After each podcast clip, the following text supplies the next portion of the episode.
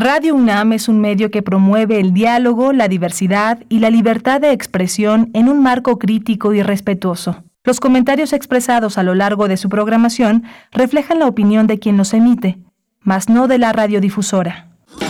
Radio UNAM presenta Primer Movimiento, El Mundo desde la Universidad. Buenos días, bienvenidos, bienvenidas. Estamos en primer movimiento en Radio UNAM, transmitiendo en vivo en esta mañana de jueves 30 de marzo. Bueno, ya este mes, este tercer mes del año empieza a extinguirse rápidamente. Hemos llegado al final de este mes, 31, 30, 30 de marzo. Y en esta mañana les, ah, les saludamos, agradecemos su escucha, eh, congregarnos a través del 96.1 de la frecuencia modulada, el 860 de amplitud modulada y en www radio.unam.mx, Rodrigo Aguilar en la producción ejecutiva esta mañana, el señor Jesús Silva frente a la consola en los controles técnicos, Tamara Quirós ah, en las redes sociales atendiendo sus comentarios desde este momento y hasta las 10 de la mañana, Miguel Ángel Quemain en los micrófonos. Buenos días, Miguel Ángel. Hola, Berenice, buenos días, buenos días a todos nuestros radioescuchas. Hoy tenemos una, un, arranque muy interesante porque vamos a hablar del primer coloquio nacional de defensorías y audiencias de la red de radios universitarias de México. Es un encuentro regional y es, eh, empieza hoy. Vamos a hablar con Hilda Saray Gómez González. Ella es licenciada en Periodismo y Comunicación Colectiva por la UNAM. Es defensora de las audiencias en la UAM Radio en el 94.dfm en la Ciudad de México e integra la Asociación Mexicana de Defensorías de las Audiencias, una columna, una columna fundamental que sostiene esta, esta vocación democrática de atender el tema de la radio. Y hoy jueves tenemos nuestro observatorio astronómico con la doctora Gloria Delgado Inglada, astrofísica y comunicadora científica. Nos hablará del hallazgo de Uracilo en el asteroide eh, Ryugu. Es la propuesta temática. Ya veremos de qué se trata eh, hacia antes de que termine esta hora. Vamos a tener también eh, una, un, ¿cuál debería ser el enfoque de la educación? Vamos a tener un invitado que es Manuel Mesa Coriche. Él trabaja como editor en la, editorial Santillana, es gerente editorial y líder de un hub de investigación. Eh, vamos a hablar de la lengua y de cómo la utilizamos eh, a, partir de las pues, posibilidades educativas que tiene eh, esta editorial. Tendremos también en la nota nacional, bueno, eh, esta lamentable, este lamentable momento por el que atraviesa el país con la muerte de, pues, eh, ya una cuarentena de personas migrantes en Ciudad Juárez, en una estación migratoria de Ciudad Juárez, Chihuahua. Vamos a conversar sobre este momento con la doctora Elisa Ortega Velázquez, investigadora titular y coordinadora de la línea de investigación institucional, promoción y protección de los derechos de la infancia y del seminario Estudios Críticos del Derecho eh, esto en el Instituto de Investigaciones Jurídicas de esta Casa de Estudios. Sus principales líneas de investigación son la promoción y protección de los derechos de la infancia y los derechos de eh, migraciones y movilidades también. Voy a tener la posibilidad de ofrecerles poesía necesaria y una selección musical para este día. Y hoy jueves de Mundos Posibles estaremos en la mesa del día con el doctor Alberto Betancourt, Intervencionismo estadounidense en el siglo XXI, así titula su participación. El doctor Betancourt es doctor en Historia, profesor por la facultad de la Facultad de Filosofía de la UNAM y también coordinador ahí mismo del Observatorio del G20. Así es que va a estar con nosotros hoy jueves de Mundos Posibles. Vamos a tener también eh, derechos, derechos, derechos humanos, eh, migración de las infancias no acompañadas con Alicia Vargas Ayala. Ella integra el Consejo Directivo de la Red por los Derechos de la Infancia en México, la Redim, y representa también a la Red por los Derechos de la Infancia en México en la red latinoamericana Tejiendo Redes. Pues ya lo saben, están las redes sociales para hacer comunidad a través del diálogo. Saludos por acá, los que ya están desde muy temprano. Mario Navarrete Real dice muy buenos días y saludos cordiales a todos en primer movimiento. Que tengan un excelente jueves. Gracias, Mario, igualmente para ti. Bueno, pues eh, todos los que están desde muy temprano por acá en redes sociales, cuéntenos cómo les va, cómo pinta este cierre de mes, este cierre de marzo. Nosotros vamos a empezar con música. Son las 7 con 10 minutos de la mañana, hora del centro del país, a cargo de B.B. King. Esta canción se titula The Thrill Is Gone.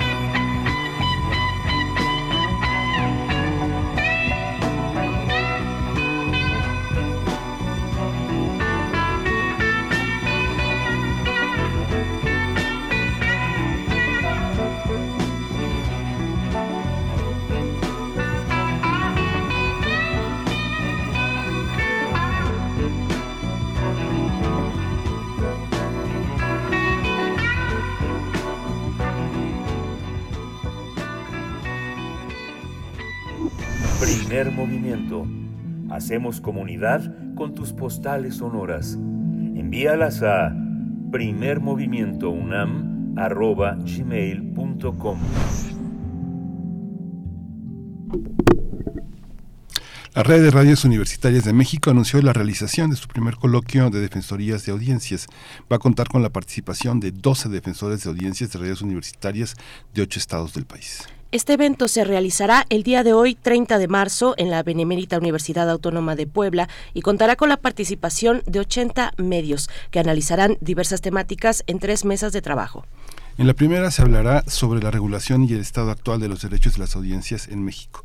En la segunda mesa se abordará eh, lo relacionado con las buenas prácticas de los derechos de las audiencias en las radios universitarias y en la última se compartirán experiencias de las defensorías sobre el contenido programático de las radios universitarias. Asimismo, Gabriel Sosa Plata, defensor de las audiencias de Canal 22, así como de Canal 44 y de la radio de la Universidad de Guadalajara, brindará una conferencia magistral sobre la importancia de los derechos de las audiencias en las radios universitarias.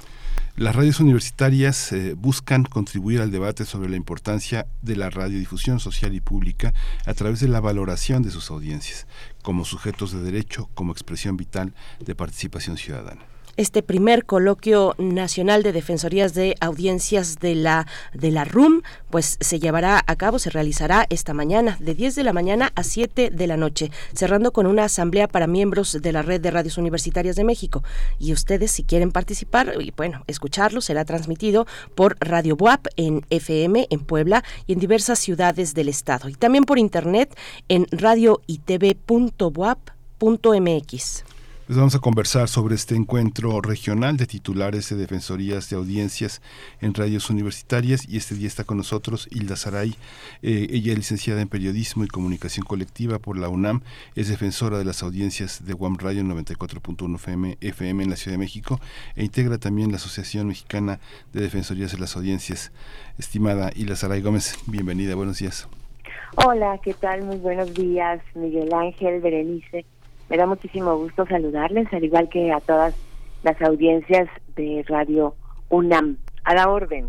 Gracias, Hilda Saray. Buenos días, bienvenida. También es un gusto y sobre todo con esta buena noticia, un primer coloquio es abrir un camino, es eh, empezar a despejar también una necesidad, que es hablar de las audiencias, sus derechos desde las radios universitarias. Eh, cuéntanos, ¿cuál es la relevancia que tú observas, que observa el equipo organizador, eh, la relevancia de un, primer coloquio, coloquio como este? ¿Por qué es importante detenernos a pensar en nuestras radios universitarias? Universitarias y sus audiencias?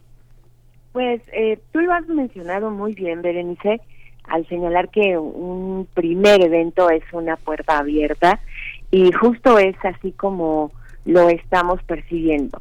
Las radios universitarias de nuestro país constituyen un capital social, un enorme panorama cultural, una instancia de formación nacional muy, muy importante de las nuevas generaciones en el marco de los medios de comunicación, en particular de la radio, porque pues nos estamos refiriendo a la red de radios universitarias de México, la RUM.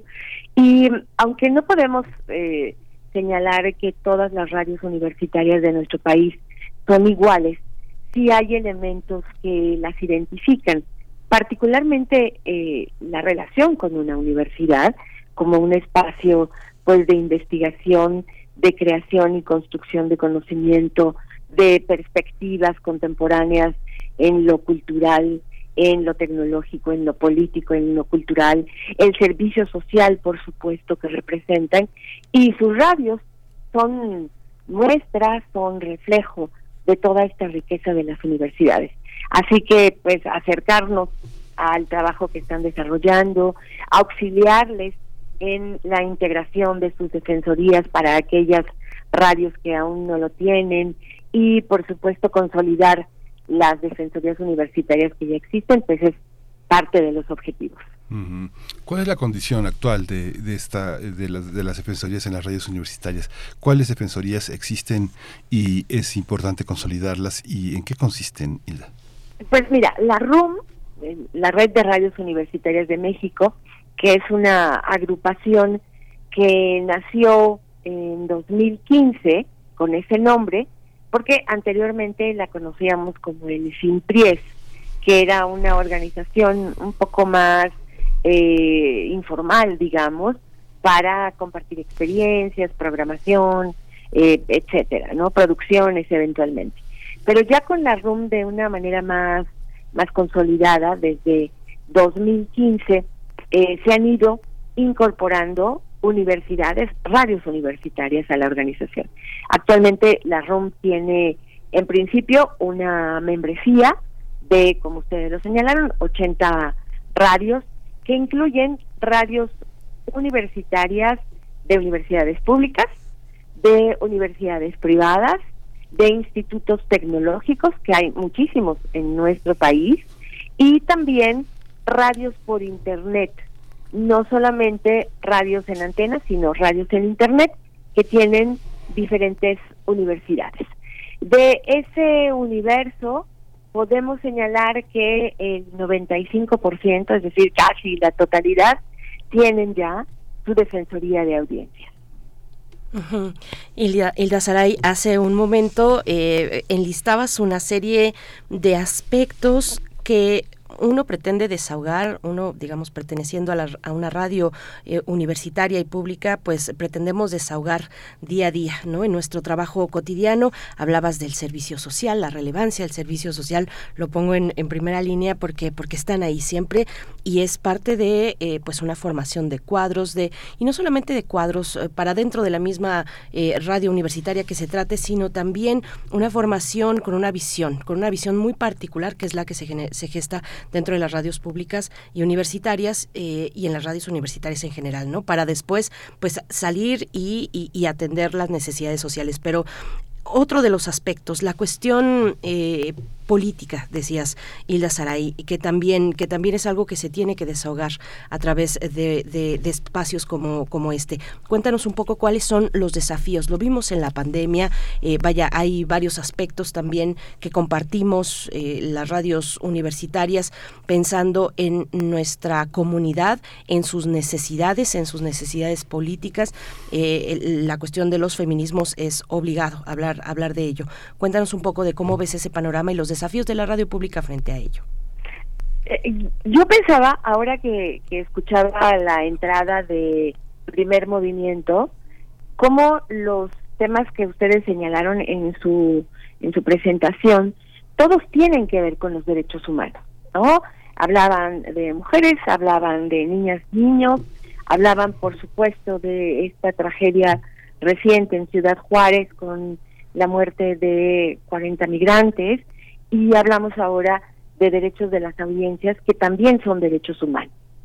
Entonces, ese es uno de los grandes campos eh, que a manera de red se convierte en nodos para poder abordar los diferentes relieves que tiene la sociedad.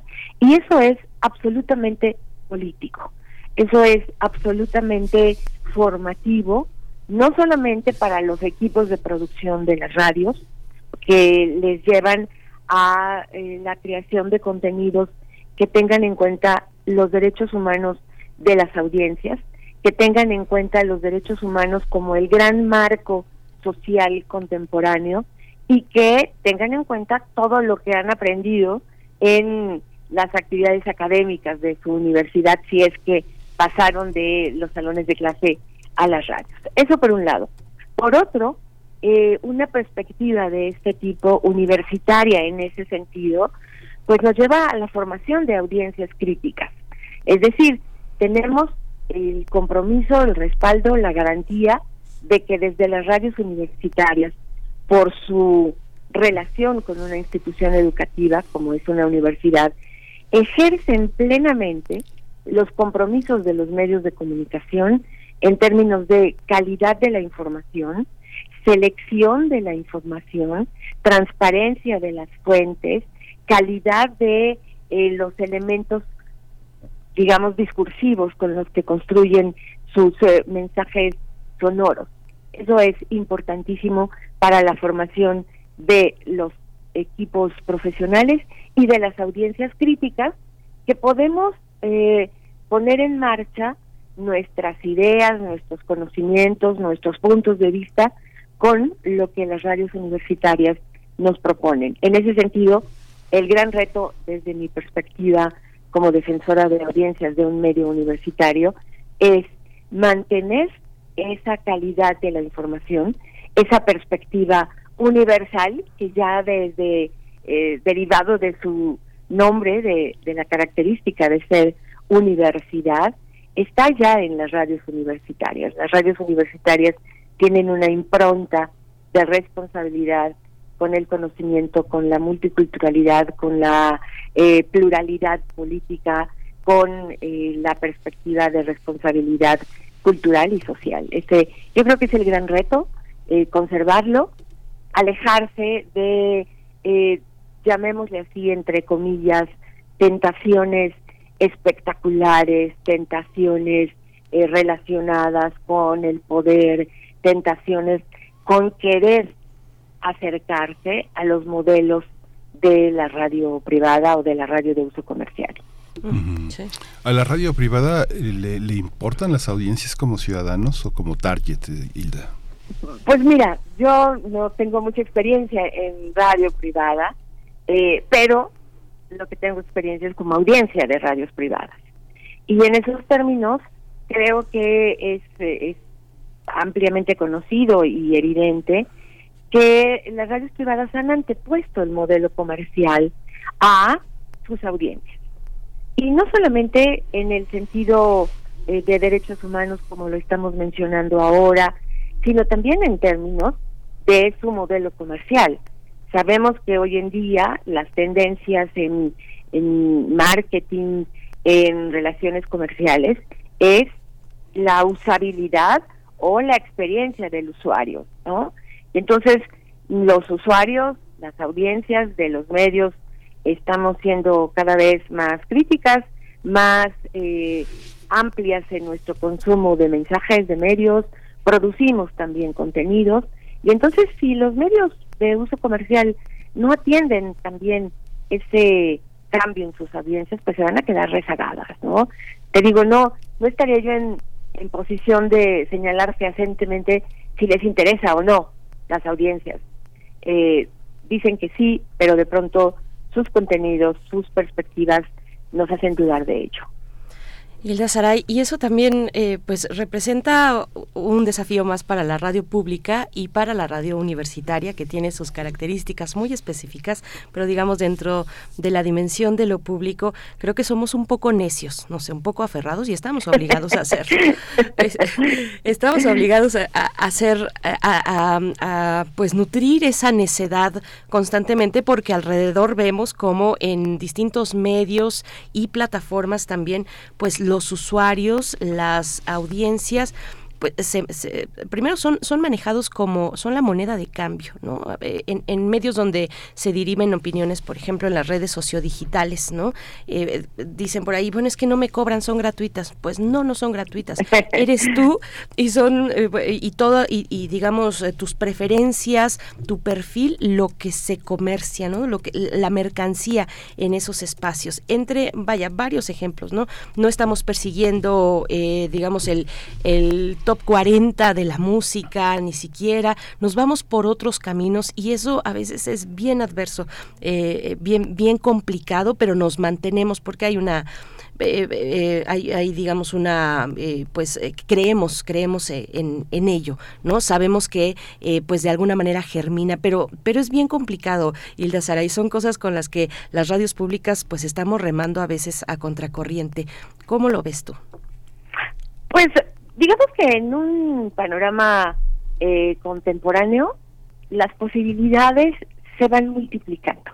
Y yo creo, yo tengo plena confianza en que los medios universitarios y los medios públicos cuya orientación tiene que ver con la educación, con la cultura, con el allegar información de calidad para sus audiencias, que tienen un compromiso con la alfabetización mediática, y con la calidad de la información, van encontrando su público y van encontrando sus audiencias. Eh, es importante considerar que estamos ya fuera de aquellas etapas de la uniformidad mediática, porque no había suficientes medios que eh, hablaran de pluralidad. Estamos en un momento, eh, quizá en el extremo, de fragmentación, en donde las posibilidades de escucha, en el caso de la radio, o de visionado, en el caso de la televisión, son innumerables.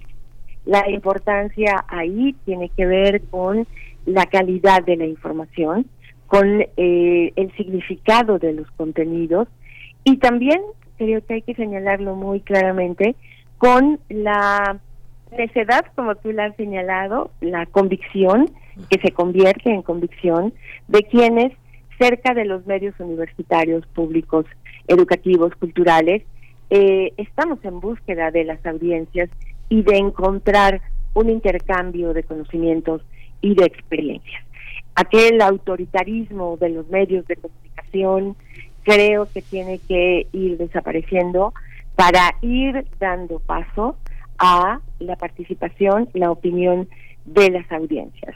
Creo que además eh, generaciones como la tuya, que bueno, eres mucho más joven que yo, como Miguel Ángel, que somos más o menos contemporáneos, somos eh, tenemos la herencia de generaciones anteriores que han insistido en esa perspectiva de medios de comunicación.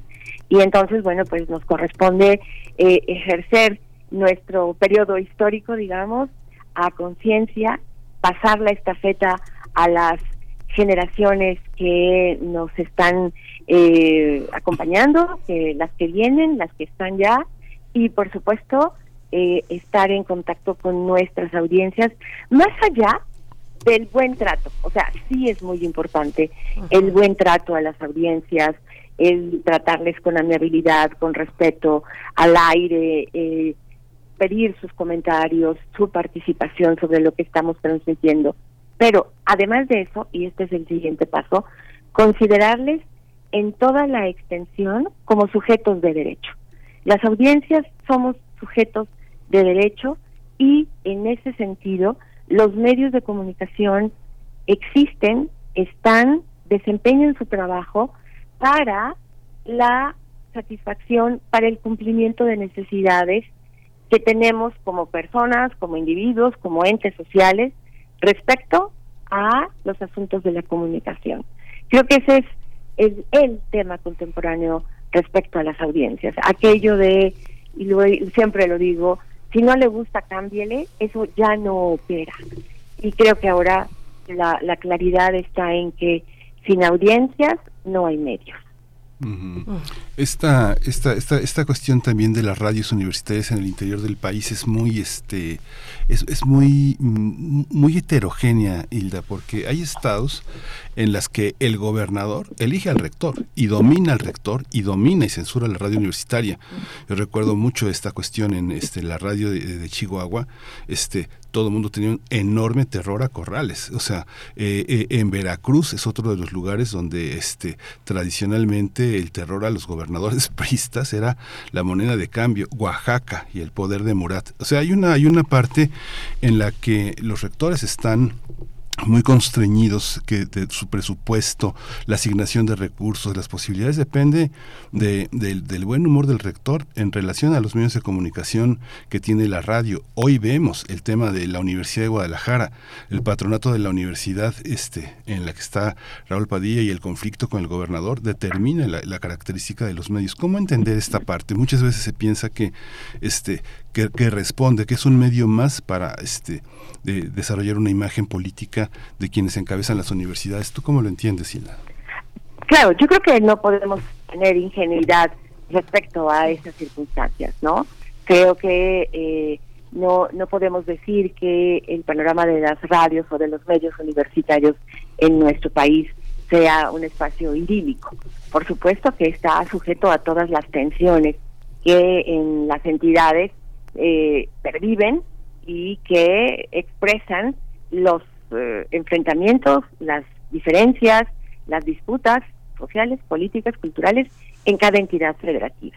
Y creo que es muy importante señalar eso porque también tenemos eh, la evidencia histórica de que el poder, cualesquiera que sea este, siempre tiene la tentación, digamos, eh, la idea de que los medios públicos o los medios universitarios son medios de propaganda del gobierno en turno, cualesquiera que sea este a nivel municipal. Hay pocas radios eh, eh, municipales en nuestro país, pero existen a nivel estatal o a nivel federal.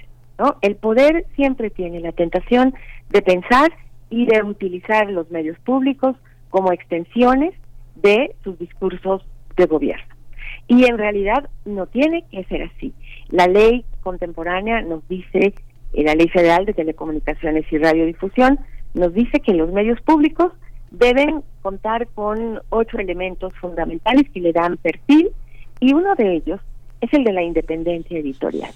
Y la independencia editorial se entiende justamente como esto, como que el medio al interior, con sus propias estrategias organizativas y de gestión, eh, con la ética, con la calidad de la información, con, con los eh, elementos de calidad de información y, atención a sus audiencias, determina cuáles son las líneas de trabajo que le caracterizan y que eh, debe quedar fuera la mano del gobierno en turno, de la rectoría en turno, para considerar que ese es su medio de comunicación. No es tal, en esta circunstancia son las audiencias y ahí es otra de las posibilidades de trabajo como audiencias, son las audiencias las que tienen la posibilidad de exigir esa ese tratamiento amplio, plural, no partidista, no gubernamental o no gubernamentalizado de los medios públicos y de los medios universitarios. Hilda Saray, bueno, pues nos acercamos eh, poco a poco al cierre de esta charla. Estamos conversando sobre el primer coloquio nacional de defensorías de audiencias de la RUM, la Red de Radios Universitarias de México, que tendrá lugar este día, esta mañana. la inauguración es a las 10 de la mañana, pero 10 y media empiezan las mesas.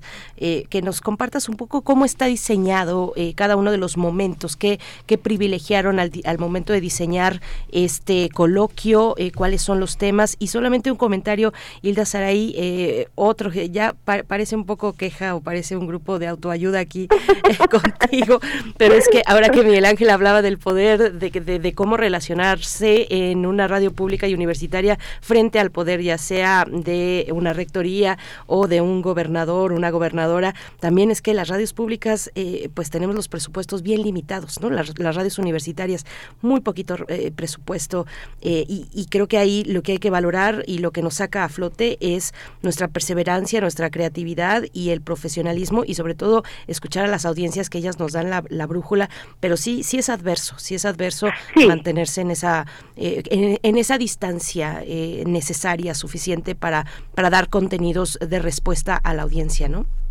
Sí, totalmente, totalmente. En, en México en términos generales cuando hablamos de radio pública o de medios públicos o de medios universitarios. Eh, tenemos como karma el, el, asunto de la pobreza. Pero los medios públicos no tienen por qué debatirse entre pagar la luz o hacer una producción de calidad. Los medios públicos tienen todo el derecho y tienen toda la posibilidad de contar con toda la responsabilidad por parte de las entidades que sustentan de contar con presupuestos suficientes y que les permitan una planeación eh, de su desempeño a lo largo de los años y en periodos largos. No estar pensando solamente en el día a día, o sea, sí pensamos en el día a día en materia de producción, de transmisión, de salida al aire, por supuesto, esa es la vida orgánica y material de los medios, pero pensar en términos de gestión en el largo plazo es fundamental. Y también, también hay que decirlo que en términos legales, el contar con un presupuesto, presupuesto suficiente a través de lo que se denomina defensa de sus contenidos, tiene que ver con una responsabilidad de la entidad concesionaria de estos medios públicos. Es decir, los concesionarios, que son generalmente instituciones, tienen la responsabilidad de dotar a sus medios de comunicación de un presupuesto suficiente para su funcionamiento ¿Qué se entiende por un presupuesto suficiente? Bueno, uno que permita mantener la, la infraestructura y la planta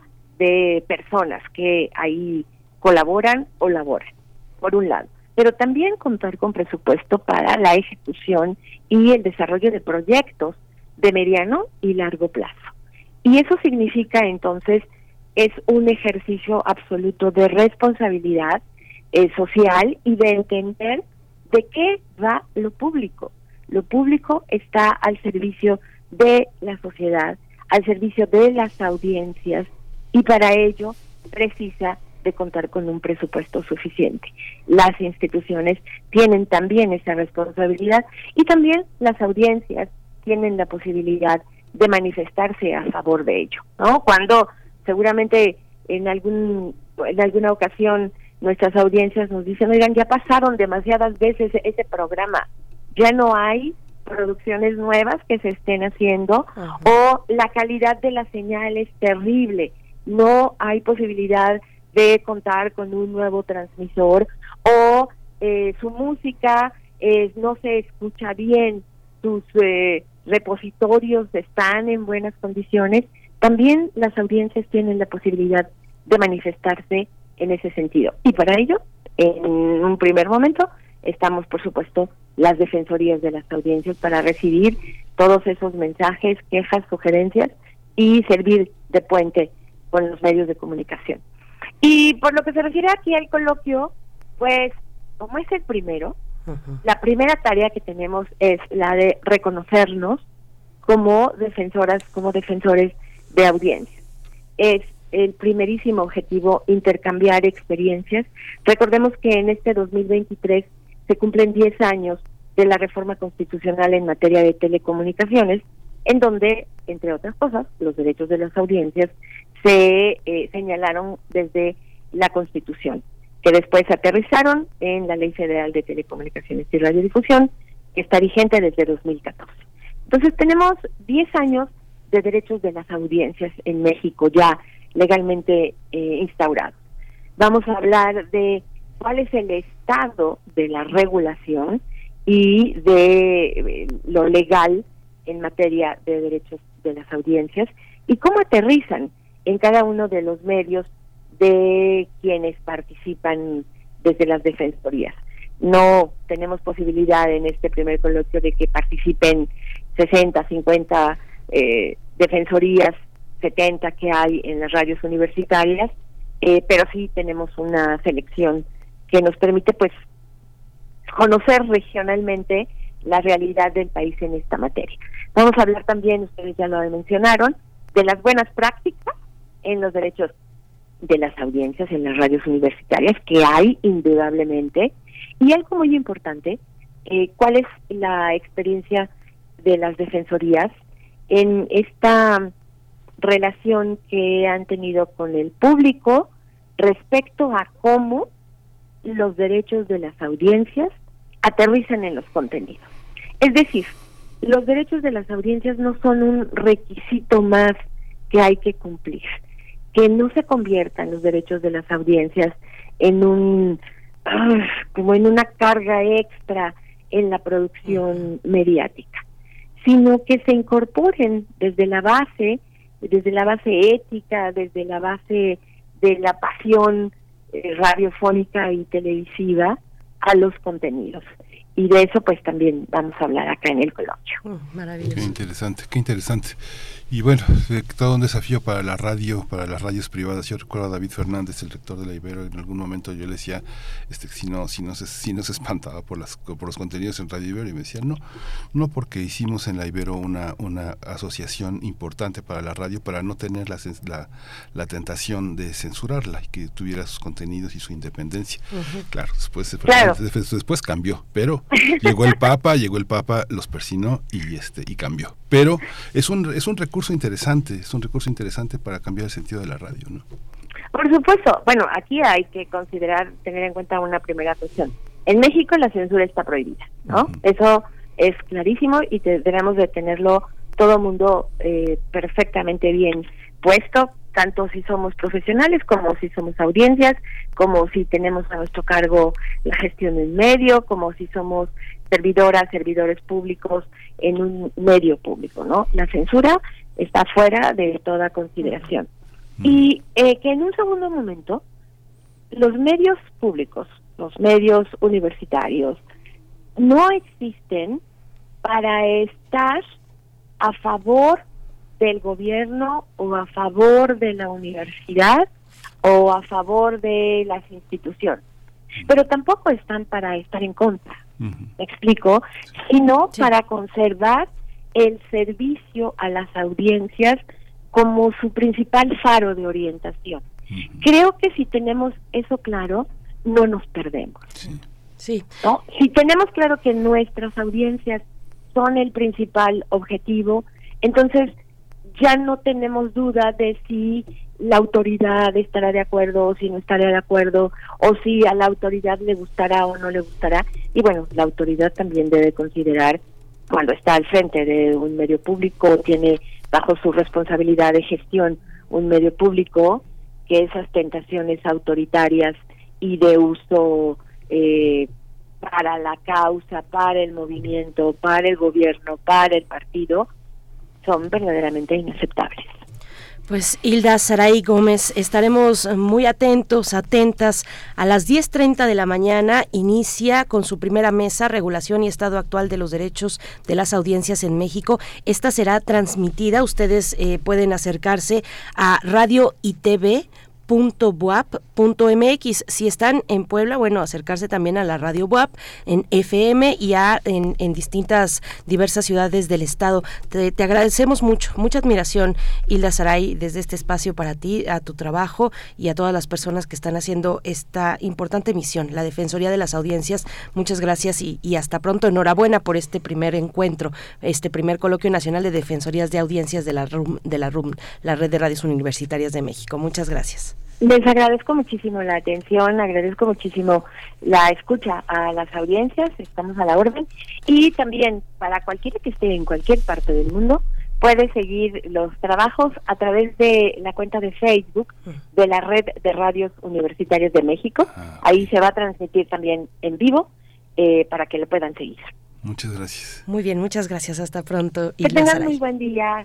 Hasta luego, Miguel Ángel. Hasta luego. Gracias, hasta luego. Bueno, pues nosotros vamos directamente con nuestro observatorio astronómico. Primer movimiento. Hacemos comunidad con tus postales sonoras. Envíalas a primermovimientounam.gmail.com Del brazo de Orión al universo. Observatorio Astronómico. Presentamos con mucho gusto esta mañana a la doctora Gloria Delgado Inglada. Ella es astrofísica y comunicadora científica y nos acompaña en este observatorio astronómico cada 15 días en jueves, hoy para hablar de el hallazgo de Uracilo en el asteroide Ryugu es el nombre y si no me corriges doctora Gloria Delgado Inglada, bienvenida como siempre, un gusto saludarte, ¿cómo estás? Buenos días Berenice, buenos días Miguel Ángel. Hola, buenos días. Buenos días, doctora. Pues, pues, ¿de qué se trata? Así es. Bueno, yo tampoco sé muy bien cómo se pronuncia Ryugu, así lo digo yo también, así que vamos a tomar como que como que es correcto. y, la noticia que traigo hoy, pues me parece es una de estas que es muy emocionante porque se ha encontrado, como decías Berenice, uracilo en el asteroide Ryugu. Y esto es algo muy importante porque el uracilo es una molécula crucial para la vida pero antes de que vayamos a poner a volar nuestra imaginación, hay que decir que no se ha encontrado vida, no se han encontrado bichitos tampoco. Hasta el momento seguimos siendo una excepción en el universo que hemos podido explorar. Lo que sí se ha encontrado es uno de los ingredientes importantes en la receta de la vida tal y como la conocemos hasta ahora. Algo que quiero destacar es que la responsable de, este hallazgo no ha sido la NASA ni ha sido la ESA, como estamos acostumbrados, sino la Agencia Japonesa de Exploración Aeroespacial, también se le llama JAXA, y esta agencia lanzó en el año 2014 la nave, la nave Hayabusa 2, que viajó durante 322 millones de kilómetros para encontrarse con el asteroide Ryugu Y bueno, este asteroide se formó pues como el sistema solar hace 4.600 millones de años y permanece intacto desde entonces. En 2018, Hayabusa aterrizó en el asteroide y un año después recolectó casi 5 gramos y medio de muestras.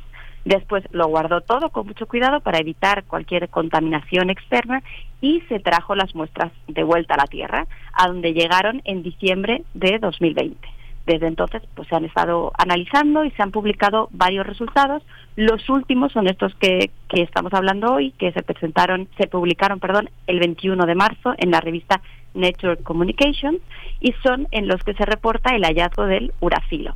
Entonces, ¿cuál es la importancia del uracilo y de este hallazgo? ¿no? Pues como saben, el ADN y el ARN son macromoléculas que están en todos los seres vivos. Son ácidos nucleicos y son los encargados de almacenar, de expresar y de transmitir la información genética. El ADN, por un lado, está compuesto por cuatro elementos o cuatro nucleótidos que son adenina, guanina, citosina y timina. Y estas cuatro bases pues son como las letras del abecedario genético, ¿no? El ADN sabemos que tiene una estructura de doble cadena y en la que cada nucleótido se une a otro por un puente de hidrógeno, la adenina con la timina y la guanina con la citosina. Por otro lado, el ARN en general es una cadena simple y otra diferencia con el ADN es que hay un nucleótido que es distinto. En lugar de tener timina, el ARN tiene uracilo y el uracilo pues siempre se pareja con la adenina mediante pues dos puentes de hidrógeno y no tiene el grupo metilo que sí tiene la timina. Entonces, lo que se ha encontrado es uno de los nucleótidos del ARN y encontrarlo fuera de nuestro planeta pues nos sugiere que este compuesto pudo tener una cierta importancia en el origen de la vida. Apoya la idea de que además de que estas moléculas precursoras de la vida se puedan haber formado en nuestro planeta, en la Tierra, el ARN también pudo quizás llegar a la Tierra a bordo de rocas que están vagando por el sistema solar, como es el caso de Ryugu. Entonces, una vez más estamos comprobando que estos bloques básicos que dan lugar a la vida abundan, al menos en el sistema solar y quizás en, el universo en general. ¿no? Sin embargo, precaución. Eh, voy a utilizar una metáfora que he leído y, me gustó de un experto en astrobiología que comenta, comenta este hallazgo y nos dice que lo que se ha encontrado hasta el momento son los ladrillos y es el cemento necesarios para construir el edificio de la vida, pero todavía no hemos encontrado fuera de nuestro planeta una sola pared de ese edificio, así que con calma. Por cierto, bueno, ya se había encontrado uracilo antes y también otras bases nitrogenadas en meteoritos.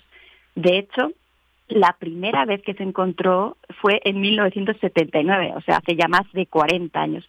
La diferencia es que en los casos anteriores no había certeza de que ese uracilo fuera extraterrestre, porque si entra un meteorito a la Tierra y cae, pues no se puede descartar que en ese proceso de caída haya habido algún tipo de contaminación. Entonces, estos hallazgos de uracilo eh, ya no son tan controvertidos, bueno, no son controvertidos como lo eran, o controversiales como lo eran eh, los anteriores. Ahora, en esta ocasión, el proceso de recolección de muestras, su conservación, su análisis, pues en principio están libres de cualquier contaminación. O sea que el uracilo que se ha encontrado es uracilo que estaba en Ryugu. Y bueno, ahora que sabemos ya de la importancia de esta noticia, les quiero contar algunos detalles más sobre el asteroide y sobre la misión. El nombre provisional del asteroide Ryugu fue 1993 JU3 hasta que la IAU lo nombró como Ryugu en honor al dios dragón del mar, según una leyenda japonesa. Y es un asteroide de tipo C, que lo que quiere decir es que es una condrita carbonácea, que tiene mucho carbono.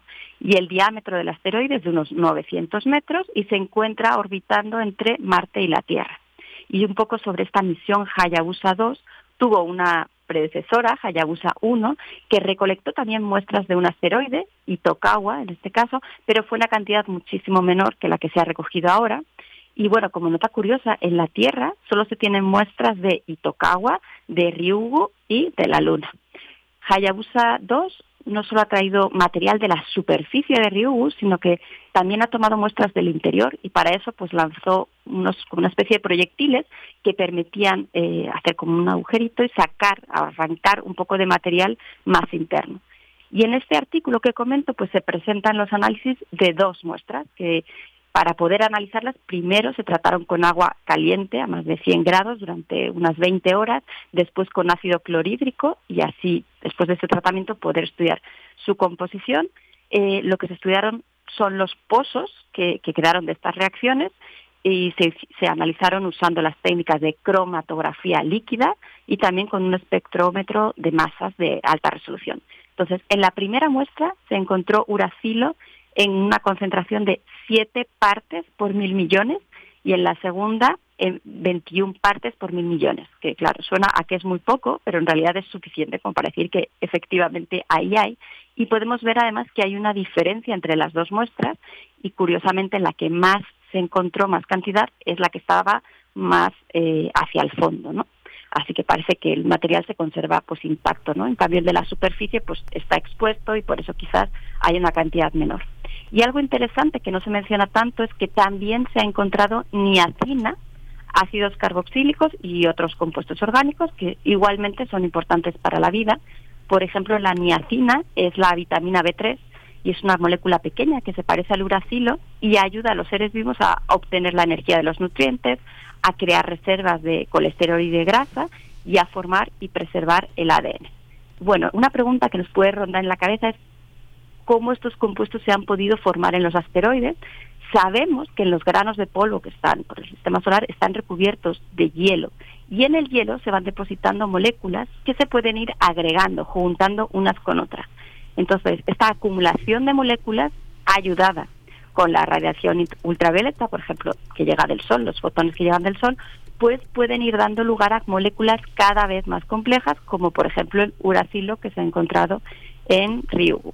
Y bueno, pues aquí no queda esta aventura. La NASA envió Osiris Rex, como ya hemos comentado aquí, en 2016 y eh, iba camino del asteroide Venus. De hecho, ya tomó casi 400 gramos de muestra y deben llegar a la Tierra el 24 de septiembre de este año, dentro de unos pocos meses. Así que habrá que ver qué es lo que se encuentra en ese asteroide, si tiene las mismas moléculas que se han encontrado en Ryugu y entonces pues son moléculas realmente comunes o si se encuentran moléculas diferentes, diferentes entonces habrá que ver eh, por qué es esto, ¿no?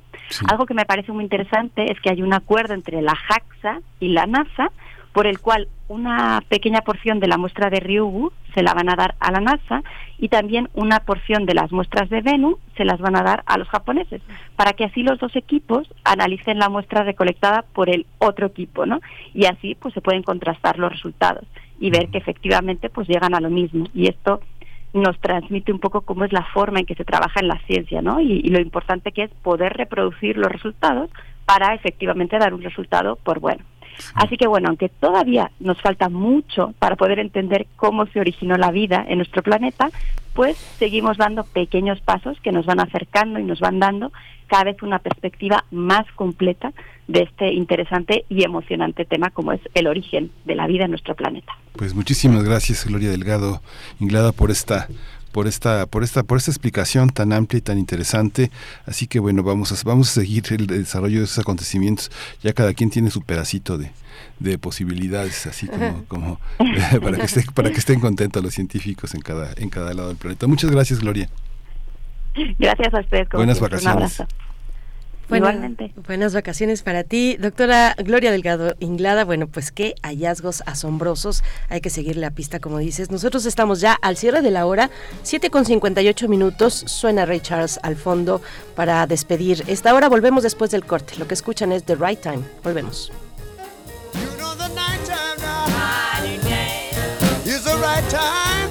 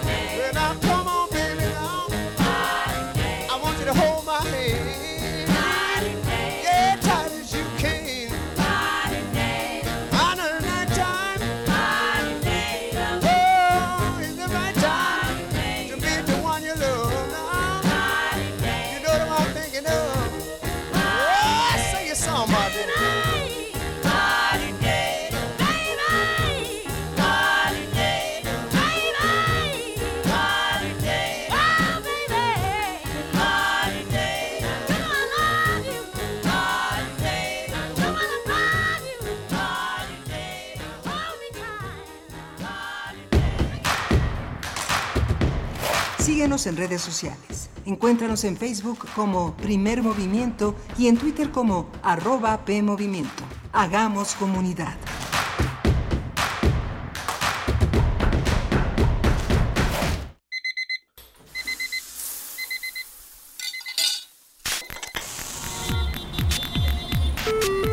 Próxima estación, Hidalgo.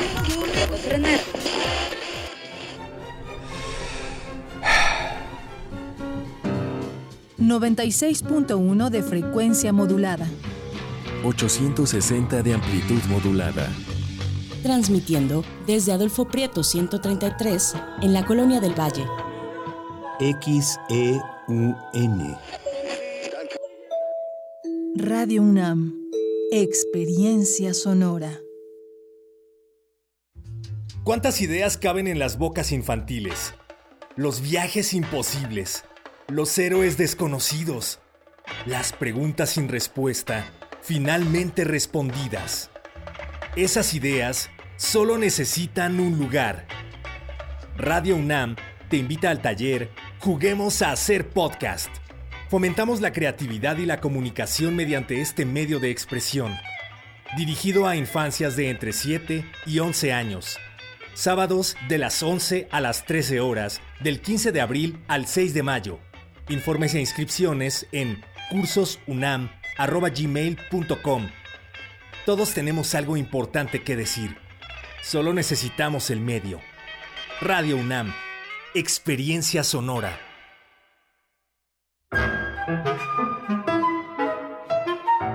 Querida audiencia madrugadora de testimonio de oídas, sigamos escuchando y develando hacia dónde nos lleva la música nueva y su quehacer sonoro. Martes y jueves, 1 a.m. por ambas frecuencias. Retransmisión sábados y domingos a la misma hora por frecuencia modulada. Radio UNAM, Experiencia Sonora.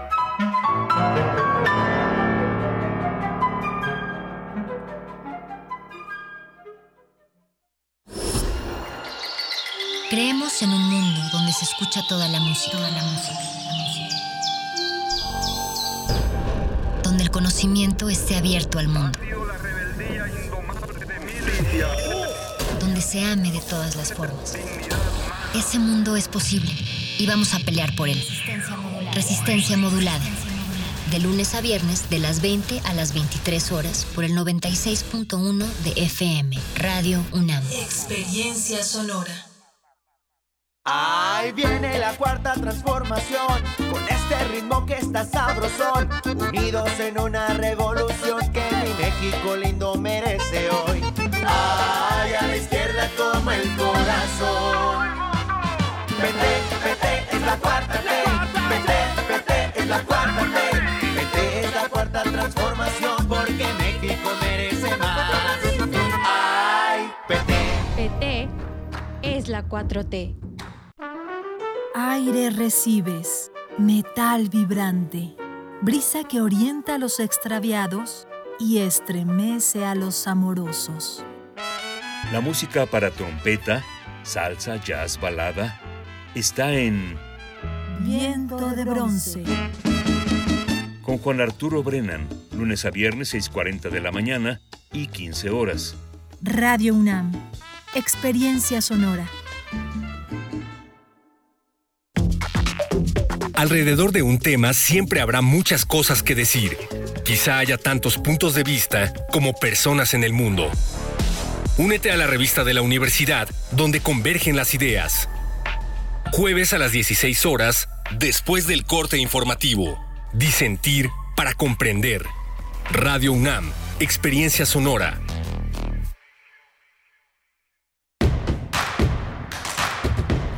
Encuentra la música de primer movimiento día a día en el Spotify de Radio UNAM y agréganos a tus favoritos.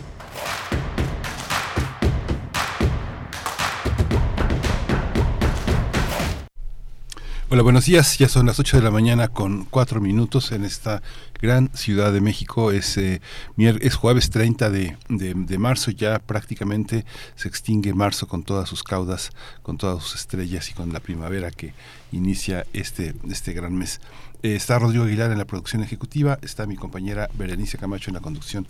Querida Berenice, buenos días. Miguel Ángel Quemain, un gusto estar contigo, estar con ustedes, por supuesto, aquí en Radio UNAM. Saludos, buenos días, 8 con 5 minutos. Buenos días también a la Radio Nicolaita en el 104.3 de la frecuencia modulada. Qué, qué gusto estar con ustedes. Eh, eh, acabamos de hablar hace un momento, ahora que estamos con Radio Nicolaita, acabamos de hablar con Hilda Saray. ella es defensora de audiencias de Guam Radio y también integrante de la Asociación Mexicana de Defensorías de Audiencias la AMDA, acabamos de conversar sobre el coloquio, el primer coloquio. Es un primer coloquio nacional de defensorías de audiencias de la Red de Radios Universitarias de México, la RUM. Así es que, bueno, viene a cuento que lo mencionemos, que les compartamos también para Radio Nicolaita si tienen interés de acercarse. El programa está muy interesante, es un primer coloquio, así es que, bueno, se abre camino para algo más. Hay una proyección y una necesidad también que están viendo las y los organizadores de eh, este primer encuentro eh, que tendrá lugar el día de hoy. El día de hoy lo pueden a las 10.30 de la mañana, empieza la primera mesa. La inauguración es a las 10 de la mañana, 10.30 empieza la primera mesa y la transmisión eh, por streaming que pueden ustedes encontrar en TV WAP, en la cuenta de Facebook de TV WAP, también en la cuenta de Facebook de la RUM y eh, bueno pues eh, eh, digamos eso eso si se encuentran a distancia como como están en Morelia no se lo pierdan es una oportunidad para acercarnos entre nosotros entre las personas tanto que son las audiencias de las radios universitarias y también los las y los creadores de la radio universitaria pública y privada porque también también en el encuentro asisten radios representación de radios de universidades privadas como Ibero 99 de la Ciudad de México. Estará por ahí eh, Gerardo Albarrán de Alba a las 10.30 de la mañana. El día de hoy no se lo pierdan, jueves 30 de marzo, Miguel Ángel. Sí, muy interesante la programación. Es un día, es un maratón. Van a estar el Radio Politécnico, eh, la radio de la Universidad Autónoma de Colima, eh, la Radio Educación de eh, la Secretaría de Cultura, que está Ana Cecilia Terrazas por parte de, de Radio de Radio Educación, está Saray por parte de la UAM Radio, Gerardo Albarrán este por parte de Radio Ibero de la Ciudad de México, Edith Molina por la Universidad Autónoma del Estado de Hidalgo, hay un gran menú, acérquense, no, de verdad no se van a arrepentir, a quienes les encanta la radio, quienes eh, están siempre al tanto de nuestras problemáticas, va a ser muy, muy importante que estén. Hoy se va Hoy la universidad tiene una, una tarea eh, muy importante porque justamente hoy se van a, eh, a dar las normas para, para cuál va a ser el manejo que va a tener el Consejo Universitario de este Consejo de Honor se va a discutir la manera en la que la Comisión de Trabajo va a determinar la manera en la que se van a modificar el Estatuto General, los reglamentos generales de estudios universitarios, los de exámenes y del Sistema Bibliotecario de Información de la UNAM. También se va a modificar el reglamento del Tribunal Universitario y de la Comisión de Honor, justamente en este, en este, en este esfuerzo por evitar eh, eh, el plagio, por evitar la deshonestidad universitaria, que es eh, parte de las tareas de la universidad. Entre muchas otras tareas, bueno, se va a aprobar la cuenta anual de 2022, que es tan, tan importante para todos nosotros, y bueno, el Consejo va a analizar este, la, transparencia de las cuentas de la UNAM y se van a nombrar profesores. Y una noticia que es así, una, una gran noticia, la Escuela Nacional de Enfermería y Obstetricia va a formar ya una facultad, va a ser, pasa de escuela a Facultad de Enfermería y Obstetricia. Felicidades a todas las enfermeras y a todos los obstetras que se forman en esa gran escuela, Berenice. Pues qué bueno que lo que lo mencionas, que lo comentas esta cuestión sobre revisar ciertos temas, entre ellos el plagio, por ejemplo, eh, que bueno, escuchándote, viendo los tiempos, me, me, llega, me lleva a pensar en eso, en que son procesos que son procesos largos, son procesos más o menos largos, procesos que llevan su tiempo.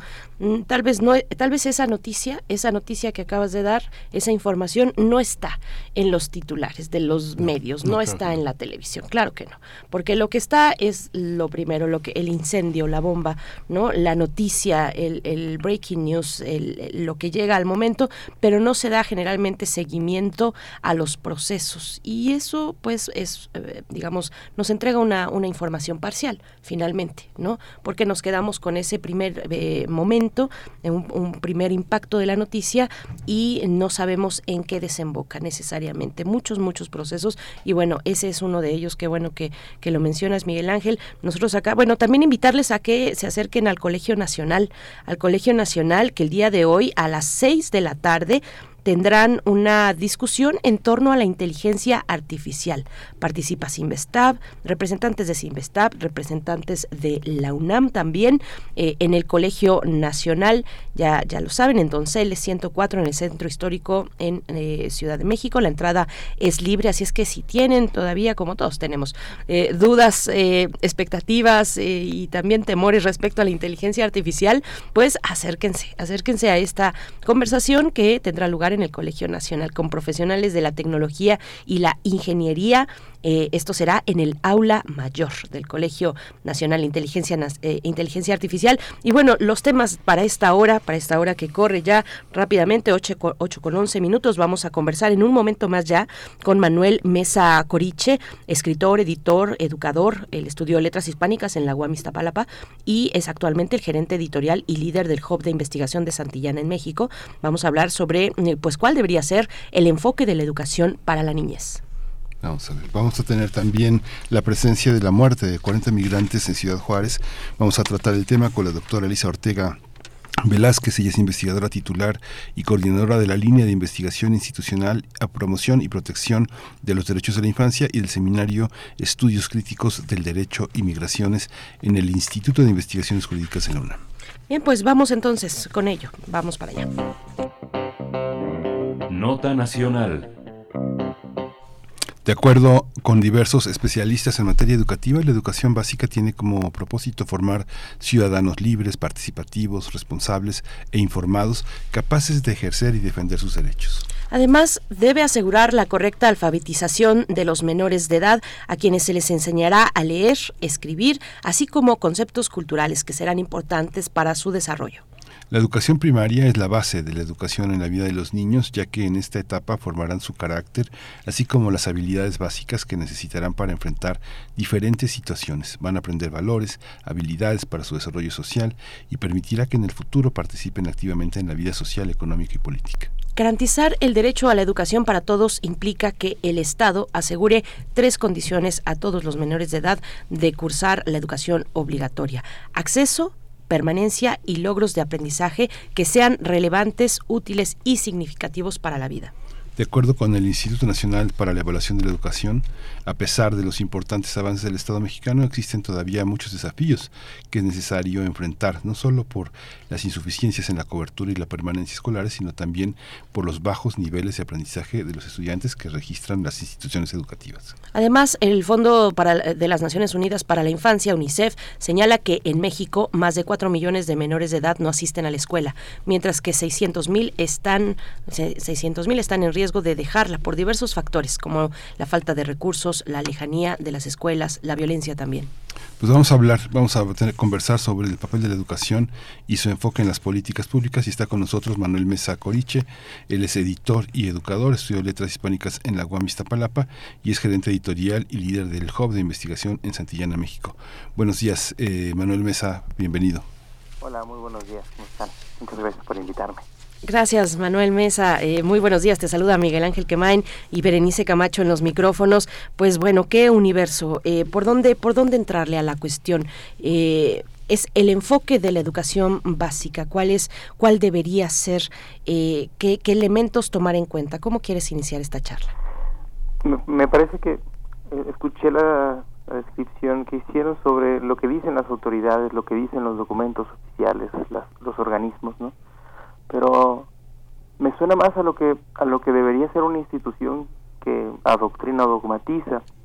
La educación como desde el punto de vista sistémico tiene la obligación de sanar las heridas sociales de entender cómo es el tejido social sanar las heridas que tiene aquellas heridas ungidas por la historia Eh, y en el camino habrá enseñanza, aprendizaje, pero sanar para tener sociedades más equitativas, igualitarias, solidarias, empáticas, inclusivas, eh, vivir en bienestar, sanar para vivir en bienestar. Me parece que si, si el enfoque de la educación cambia hacia allá o se redirige hacia allá, eh, todas las comunidades tendrían elementos diferentes para llegar ahí.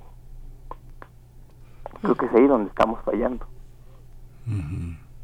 Eh, hay una hay una hay una visión que el nuevo gobierno ha generado en la educación justamente con la ruptura con la reforma educativa que hizo Peña Nieto, una, una, una, una, reforma educativa que en el caso de las editoriales eh, dedicadas a, acompañar todos estos procesos, incluida Santillana, este, eh, apoyaron. Ahora, ¿cómo, ¿cómo se inscribe el trabajo de complemento de las editoriales de las editoriales comerciales en esta en esta aventura educativa? ¿Cuál es el papel que, cómo lo observas ese mirador en el que está sentado, está sentado ahí en Santillana? ¿Cómo lo observas? Claro, hay, hay un, primero que es una, una reforma que aún no se publica, Aún, aún oficialmente todavía no tenemos documentos que nos den suficientes elementos para hacer un análisis crítico de lo que ocurrirá en las aulas durante el, próximo ciclo escolar.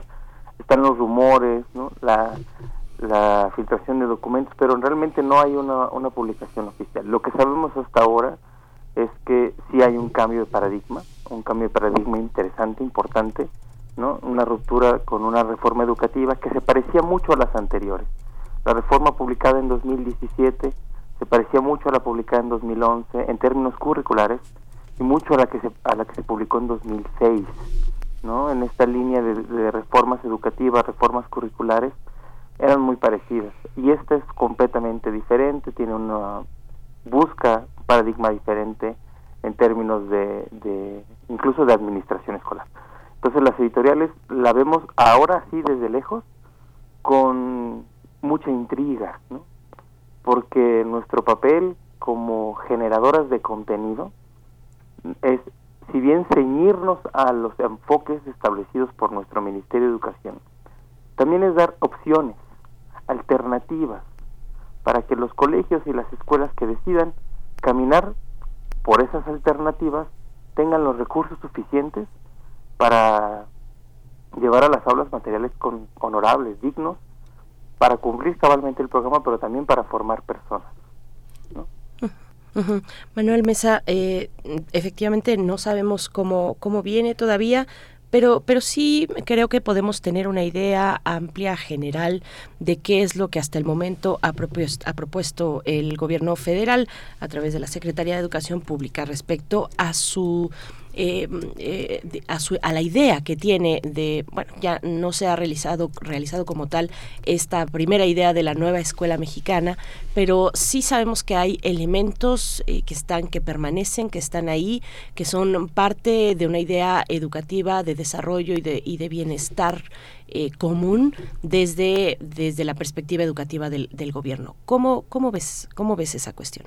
Hay, hay, algo muy interesante. La primera vez que yo leí un documento eh, de la nueva escuela educativa mexicana eh, fundamentación, fundamentación teórica, filosófica. Me parece que hay un avance en la discusión, eh, en la, porque tiende a la, a la comunidad. La comunidad está al centro. ¿no? La, la comunidad como un como el quien recibe los beneficios de la educación, pero también quien los emana. ¿no? Es dentro de la comunidad donde aparece el, acto educativo. Eso me parece que es algo muy poderoso, muy, muy, muy poderoso. Eh, dicho en lo teórico, ¿no? Hasta ahora en lo teórico parece un, lugar deseable, que la comunidad sea el, el recipiente, pero también el abrevadero de los aprendizajes y del, y del bienestar de los alumnos y alumnas. Eso me parece interesante. Luego, los temas que están alrededor de la nueva escuela mexicana como temas transversales, les llaman ellos como temas importantes, también me parecen que son eh, loables y que necesitan eh, conversarse urgentemente, ¿no? La inclusión, la equidad, ¿no? La alfabetización, en términos eh, no solamente de prácticos, sino también de goce, ¿no? La alfabetización como un, el goce de inscribirte a tu lengua, el goce de inscribirte a un sistema de lectura, En fin, creo que hay, un par de paradigmas interesantes que se ha puesto sobre la mesa. Hay otros que son criticables, por ejemplo, eh, la eh, que se haya diluido algunos eh, algunos focos curriculares que no estén bien eh, fincados, por ejemplo, la enseñanza de las matemáticas. Pero eso, hasta no ver cómo funciona en aula, no tendríamos elementos para hacer un análisis axiológico ¿no? de lo que está pasando con, con, la, con, con la reforma. Pero en, intenciones, en, en, la política educativa, en la filosofía, me parece que hay, hay un par de, de muy buenas ideas sobre cómo deberíamos reformar las escuelas.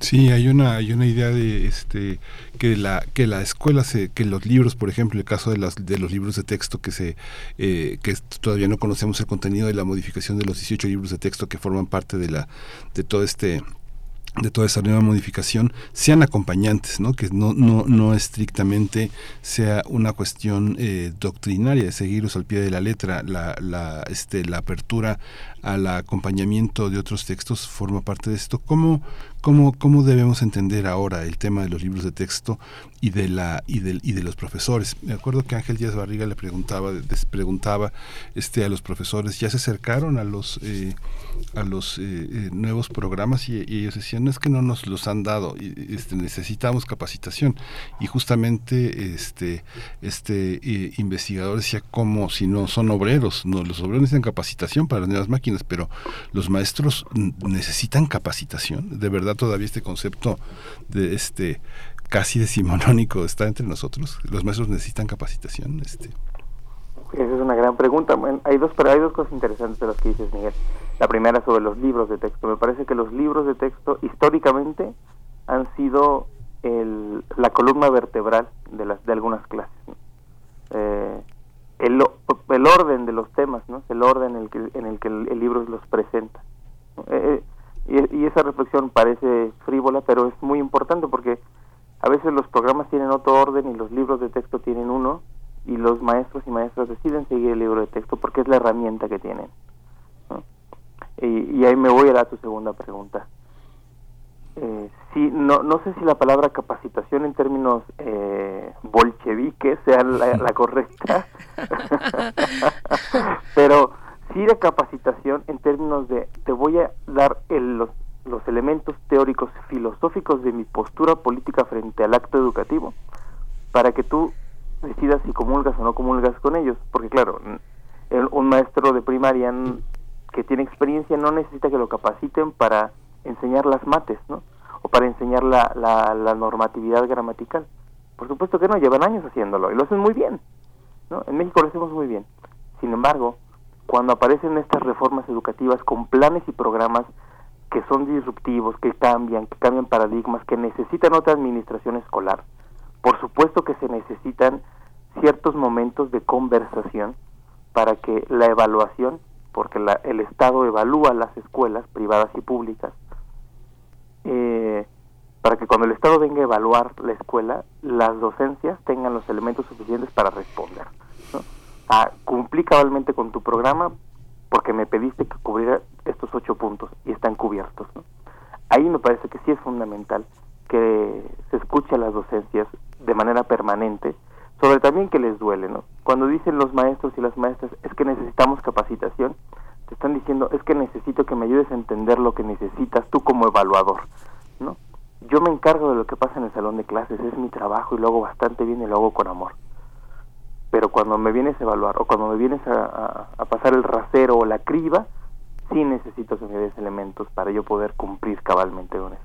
Creo que sí hay, un, hay una necesidad de, de conversación, especialmente cuando, por ejemplo, algunas materias van a diluirse ¿no? o van a juntarse o van a cambiar su carga horaria o van a cargar, cambiar su relevancia dentro del mapa curricular, ¿no? ¿Qué naturaleza tienen estos cambios? ¿Por qué son estos cambios? ¿A qué atienden? ¿no? Todo eso sí lo necesitan saber las docencias. Sí. Manuel Mesa, bueno, hace un momento que decías bolcheviques, que no te escuche Carlos Loret de Mola. Porque... no, no, no. bueno, es que está muy enojado. está en un grito de, amargura. Sí, está, furioso. está furioso. A ver, cuéntanos un poquito.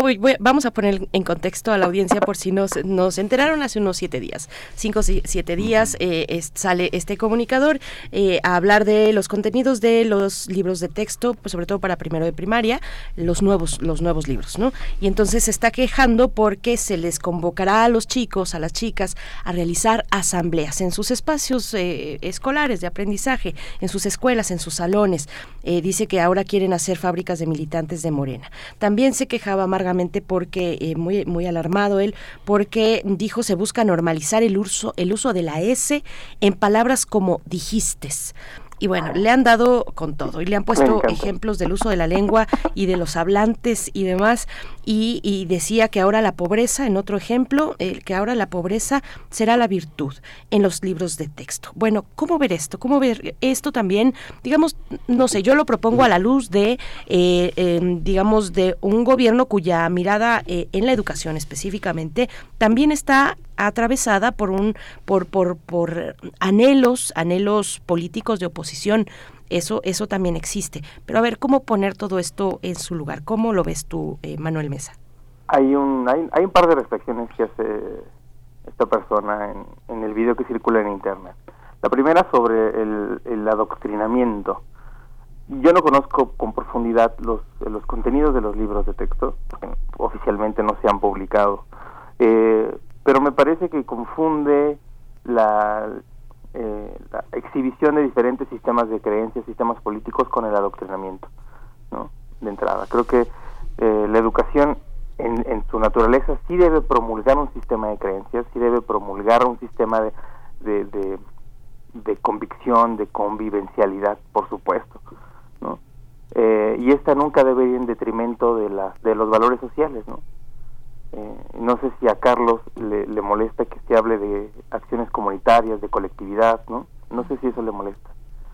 Y sobre el uso del lenguaje, bueno, eh, es un tema más complejo porque si bien eh, no existe en términos lingüísticos una habla correcta, es decir, no existe una forma correcta de, de comunicarse y por lo tanto no existe una forma incorrecta, eh, quienes son quienes acceden a estos libros son personas que están inscribiéndose a nuestra lengua, inscribiéndose no solamente en términos prácticos porque ya saben hablar, sino también en términos ideológicos, van a aprender que las palabras tienen un significado, que tienen un peso, un poder, ¿no? Entonces es eh, la reflexión que que sugieren, eh, imagino, estos libros no es la normalización del uso, sino la exhibición del uso existen muchas formas de comunicarse y todas son válidas mientras el acto comunicativo ocurra. Sin embargo, y eso es importante que se reflexione, la tradición hispana tiene una gramática y por lo tanto, para poderte comunicar de manera universal, es, es necesario que la conozcas. Después la cuestionarás y buscarás otros derroteros, ¿no? Pero es importante que las reflexiones sean completas, porque a estas alturas, por ejemplo, yo a mis 37 años, con mis estudios y todo, puedo decir que la normatividad gramatical es una imposición, ¿no? Es una tradición que no es necesaria para la comunicación. Pero un niño o una niña de 6, 7 años que recién se integra a este sistema de creencias, pues necesita primero saber qué es la normatividad gramatical, entenderla, para poder usar, usarla o desecharla después, ¿no? Entonces creo que ahí hay una reflexión más, más, más compleja que Carlos reduce al absurdo, ¿no? Sí. Sí. Ahora la ley, eh, este tema de la ley general de educación que este que prohíbe que las sociedades de padres de familia y los consejos de participación comunitaria influyan en lo técnico ha sido también un, un logro de alguna manera del laicismo, porque muchas sociedades de padres de familia lo que exhiben es una una desde cuestiones eh, sumamente machistas, conservadoras, homofóbicas, transfóbicas, este, eh, que tienen que ver con también una, una visión muy religiosa. Y los consejos de participación comunitaria, que también tienen lo suyo. Esta, ¿cómo, observas esa, esa un poco, yo lo observo como una especie de conquista de la laicización en la Ley General de Educación. ¿Tú cómo lo, cómo, cómo lo observas en cuanto a qué es lo técnico, qué tenemos que entender como lo técnico y cómo lo entiendes como, como editor desde esa perspectiva, cómo estar afiliado a lo técnico sin estar entrometiendo eh, el pensamiento con valores que no son que son propiamente confesionales. Claro, ese es un gran tema y quisiera responderlo desde, desde una perspectiva que tiene dos aristas. la primera es una es que hay ciertos temas y ciertas vocaciones que en las que la escuela puede inmiscuirse, ¿no? pero que pasa prioritariamente en casa. Lo científico, el conocimiento técnico, ¿no? los nombres de las cosas, sí pasan en la escuela. Los nombres de las cosas, los nombres de los problemas, ¿no? las posibilidades, sí deben pasar en la escuela. Sin embargo, la profundidad, los temas y los enfoques podrían ser de la comunidad. ¿no? Hay ciertas comunidades cuyo sistema de creencias necesita un enfoque diferente para acercarse a ciertos temas. Eso no quiere decir que no se lleven los temas. Quiere decir que el enfoque debe ser distinto, ¿no? En momentos, en palabras, en conversaciones. En eso yo estoy de acuerdo. Que tengamos una, una educación laica, pero certera en términos de los valores que promueve, ¿no? Porque a veces se malentiende que la educación laica no debe promover no debe promover valor alguno. Sin embargo, me parece que es justamente en su, en su naturaleza laica donde el sistema de creencias debe expandirse hacia eh, valores más eh, ulteriores, la generosidad, la solidaridad, la empatía y la inclusión como derroteros eh, fundamentales de la educación. Y no creo que ningún movimiento humano vaya en contra de esto, ¿no? Quizá la inclusión sea un tema muy polémico y ahí está la segunda arista. A veces pensamos que la educación debe formar ciudadanos con un rasero. Todos los niños de niñas de 12 años deben saber esto.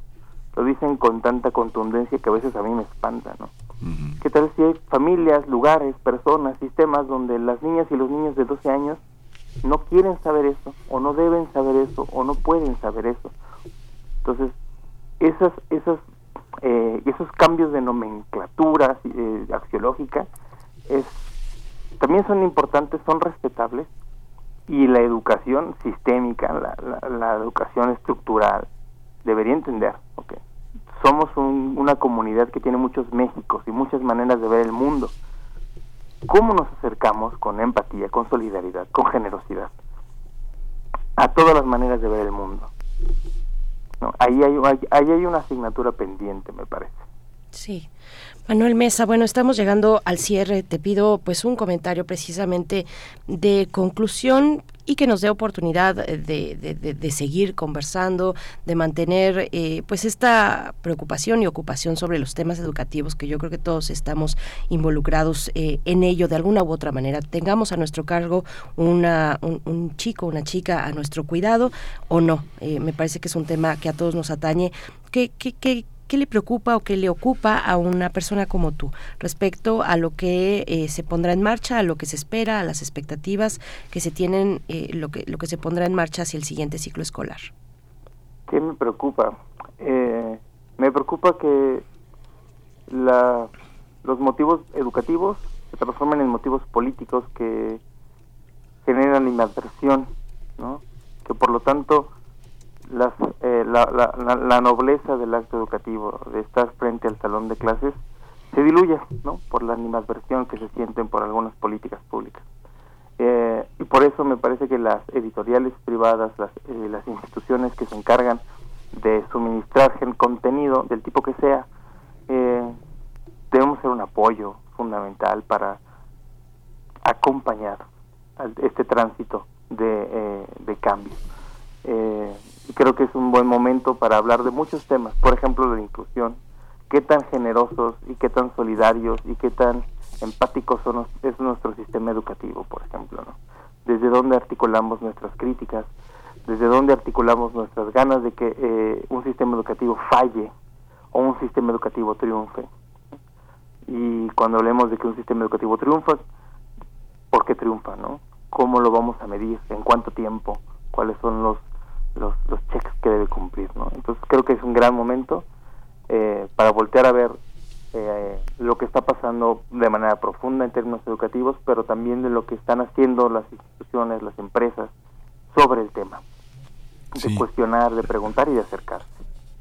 Pues muchísimas gracias, Manuel Mesa Coriche, escritor, editor y educador, eh, este, parte de la UAM Iztapalapa, donde estudió letras hispánicas. Actualmente es gerente editorial y líder del Hub de investigación en Santillana, México.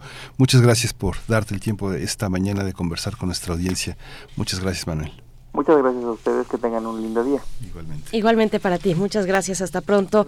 Eh, Manuel Mesa, bueno, pues por acá comentarios, dice Refrancito, qué interesante charla y qué bueno que se analizan los elementos en los, de los medios eh, convencionales, solo lo usan para atacar lo que no entienden. Imagínense, critican que según se va a adoctrinar a los niños para que sean militantes de Morena por enseñarles a organizarse.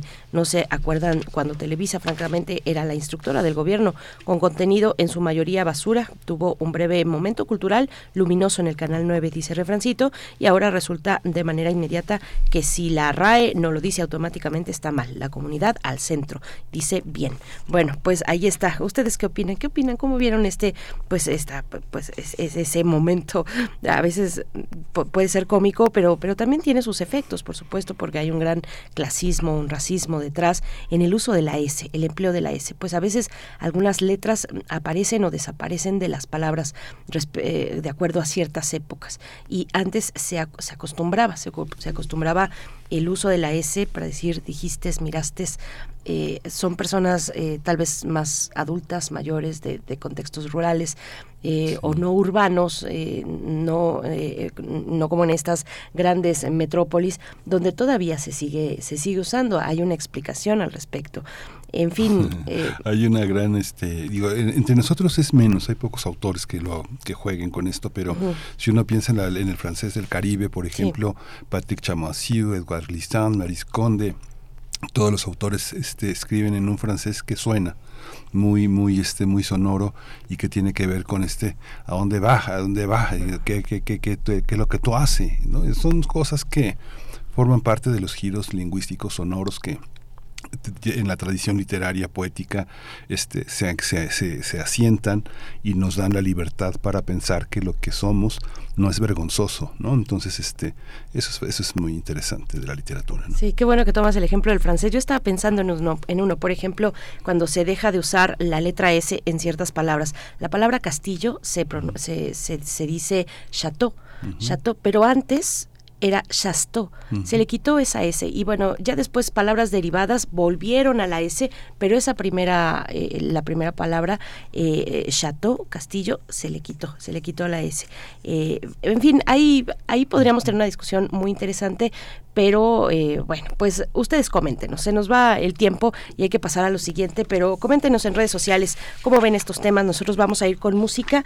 Check to Check es esta canción de la gran nos vamos directo, nos vamos directo. Muchas gracias a la producción que nos avisa. Vámonos para allá. Primer movimiento. Hacemos comunidad con tus postales sonoras. Envíalas a primermovimientounam.gmail.com Nota del día. 40 personas migrantes murieron tras un incendio que se registró la noche del lunes 27 de marzo de 2023 en este año en el área de alojamiento de la estancia provisional de Ciudad Juárez, en Chihuahua. Según las autoridades, el incidente ocurrió cerca de las 21.30 horas. Se reportan 29 personas con lesiones y quemaduras de distinta gravedad. Cabe señalar que muchas de las personas migrantes pernoctaban ahí desde hace varios meses, a la espera de que el gobierno de Estados Unidos les permitiera tramitar su solicitud de asilo político. Aunque las autoridades han señalado que habrían sido los propios migrantes quienes iniciaron el fuego para evitar que fueran deportados, un video publicado en redes sociales muestra cómo elementos de migración caminan por la zona donde se expandía el fuego sin auxiliar ni abrir las rejas que mantenían retenidas a las personas migrantes. Por su parte, Rosa Isela Rodríguez, titular de la Secretaría de Seguridad y Protección Ciudadana, informó que por la muerte de las personas migrantes han sido señalados ocho probables responsables. Se trata de dos agentes federales, un agente estatal de migración y cinco elementos de la empresa de una empresa de seguridad privada. Tendremos una conversación sobre la muerte de estos migrantes en la estación del Instituto Nacional de Migración de Ciudad Juárez y está con nosotros la doctora Elisa Ortega Velázquez. Ella es investigadora titular y coordinadora de la línea de investigación institucional, promoción y protección de los derechos de la infancia y del seminario Estudios Críticos del Derecho a Inmigraciones en el Instituto de Investigaciones Jurídicas en la UNAM. Doctora, bienvenida. Muchas gracias por estar con nosotros. Hola, ¿qué tal? Muy buenos días a ustedes y a todo su amable auditorio. Gracias, doctora. Gracias por estar esta mañana. Eh, bueno, lamentablemente con este tema, este tema que es eh, pues una tragedia de dimensiones que todavía pues están ahí eh, desdoblándose y son distintos los niveles de responsabilidad, los niveles de lectura también que podemos hacer para para entender un poco más por qué, por qué ocurren estas cosas. Doctora, ¿cómo cómo leerlo? ¿Cuál es el comentario inicial para esta reflexión? Bueno, pues creo que lo primero que tendríamos que eh, señalar es que hay dos eh, tipos de violaciones de derechos humanos para las personas migrantes en México. Un primer nivel, que es el que yo llamaría como estructural, que nos lleva a señalar en primer lugar que estas instalaciones como las estaciones migratorias o las estancias provisionales donde sucedió el incendio, pues ni siquiera deberían existir.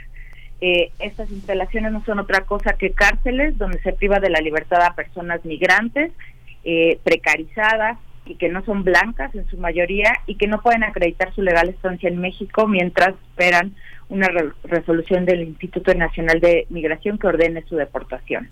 Y digo que no deberían existir porque a nivel formal la migración irregular en México no es un delito. Entonces no hay justificación legal para privarlas de su libertad y darles un trato de criminales, es decir, como si hubieran cometido eh, un delito.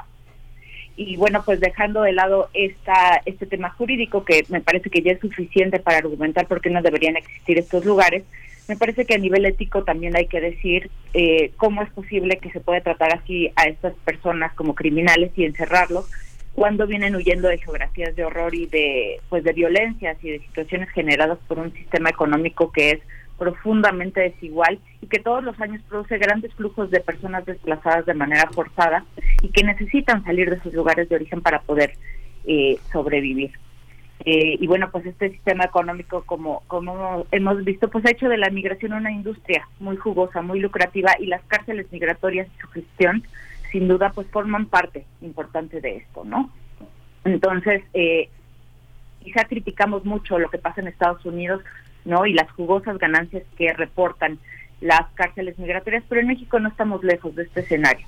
Eh, una empresa privada nicaragüense con vínculos con el gobierno de Ortega tenía a su cargo la seguridad privada de esta estancia migratoria en Juárez.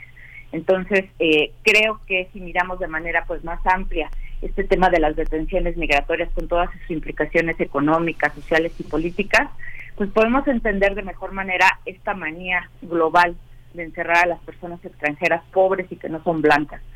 Eh, en México, pues como, como ya lo señalaba, pues aquí tienen más garantías y derechos las personas que han cometido delitos que las personas eh, migrantes. En México opera pues algo que yo llamo como un régimen de excepcionalidad migratoria que implica pues un trato discriminatorio, racista, clasista e inhumano para las personas migrantes por el solo hecho de ser extranjeras y pobres. Entonces, pues tenemos sucesos como el, el, del pasado lunes, ¿no? Que son solamente una muestra de este sistema que opera en México. Esta, esta lectura, bueno, eh, eh, tendría como un par de preguntas en el sentido de cómo, cómo retenerlos. Por ejemplo, yo acabo de ver un caso este, de dos estudiantes que eh, hicieron un trámite de recoger en la aduana un, un, material educativo y les pidieron su identificación y el personal de migración se dio cuenta de que estaba vencido.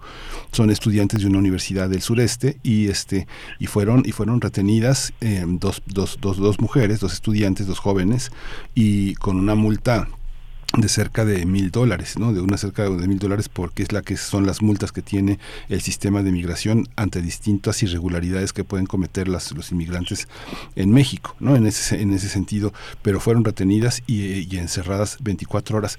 ¿Cómo, cómo este, eh, el argumento es que si no se van y ya no las vemos, ¿no? Pero cuando uno conversa con estas, con estas personas ¿Cómo, ¿Cómo resolver esa situación? ¿Dónde, ¿Dónde ponerlos? Digamos, no se les puede privar de la libertad, pero tampoco se les puede dejar ir porque se van. O sea, ¿cómo, cómo resolver esas, esa, esa, ese tema que es tan técnico, doctora? Bueno, yo creo que, eh, y aquí sí quisiera responder con un argumento quizás muy jurídico, buena parte de todas estas personas eh, migrantes que estamos viendo eh, retenidas y privadas de su libertad en estaciones migratorias, vienen con necesidades de protección internacional a México. En realidad, quizás su primera tirada no es quedarse en México y recibir asilo en México, sino en Estados Unidos. Pero la obligación de México es justamente darles acceso a que soliciten asilo en el país. Ya si lo hacen o no, bueno, ya es, ya es un tema eh, de ellos, pero las obligaciones internacionales que México ha contraído ratificando la Convención sobre el Estatuto de los Refugiados y tratados diversos en materia de derechos humanos indican que México les debiera dar acceso al procedimiento de reconocimiento de la condición de refugiado. ¿No? Pensemos, por ejemplo, en los niños, la inmensa mayoría, casi el 100%, vienen huyendo de situaciones de violencia generalizada, por ejemplo, en Centroamérica, de crimen organizado, de violaciones graves de derechos humanos, degradaciones medioambientales, que les obligan a salir de su país porque de otro modo su, su salud, su vida y su seguridad personales corren riesgo. Entonces, la, la obligación del Estado es darles acceso a que pidan asilo en el país, ¿no? Eh, la migración irregular no es un delito, ¿no? No hay, digamos, una justificación legal para encerrarles y darles un trato de criminal, porque eso es, eso es lo que de facto pasa en México. Eh, recientemente, eh, la Suprema Corte de Justicia de la Nación, en, en un amparo en revisión, el 388, que se resolvió justamente hace 15 días, determinó que las personas extranjeras que están sujetas a un procedimiento migratorio tienen el derecho irrenunciable de contar con una defensa adecuada y también señaló la Corte que la ley de migración contiene plazos eh, para que estén detenidos que son inconstitucionales, son inconvencionales también porque van en contra de los tratados de derechos humanos que México ha ratificado y que se ha obligado en ese sentido. Entonces tenemos un problema no de administración por parte del Instituto Nacional de Migración que haciendo uso de términos pues eufemísticos como albergar, presentar y demás, pues disfrazan lo que en realidad es una privación de libertad eh, administrativa, ¿no? Que la propia Constitución mexicana dice que no debe durar más de 36 horas, ¿no? Y que en términos prácticos la ley permite que vaya de 15 días hasta ser de manera indefinida en caso de que se presenten pues recursos que, que, impugnen estas estas detenciones. Entonces, eh, me parece que lo que vemos es que en México opera un, un sistema jurídico especial o excepcional para las personas migrantes, ¿no? Entonces, pues esto me parece que, que tiene como consecuencias, ¿no? Estas protestas, ¿no? Como la del como la del lunes, que no son poco comunes, son una son, un recurso desesperado de las personas migrantes para exigir el respeto de sus derechos humanos. Sí, doctora Elisa, bueno, solamente alguna eh, cuestión para que quede muy claro, una precisión. Entonces, ¿cuál es el plazo que, que digamos que la Corte resuelve como constitucional para eh, el plazo de días en los que una persona migrante puede permanecer en una estación de migración. Eso nada más que nos que nos repitas cuál es el plazo máximo eh, eh, que puede estar en esta situación en, una estación migratoria. Eso por un lado. Hace un momento que comentabas, decías estos estas personas reciben el trato un trato denigrante por ser pobres y por ser extranjeros. Yo me quedé pensando si la extranjería es motivo yo diría que ser pobres y ser morenos, racializados, personas racializadas, porque hay migrantes del norte global que, que tienen un trato muy diferente muy diferente y como nos has dicho, bueno, son dimensiones de, de, un fenómeno que es muy complejo, ¿no?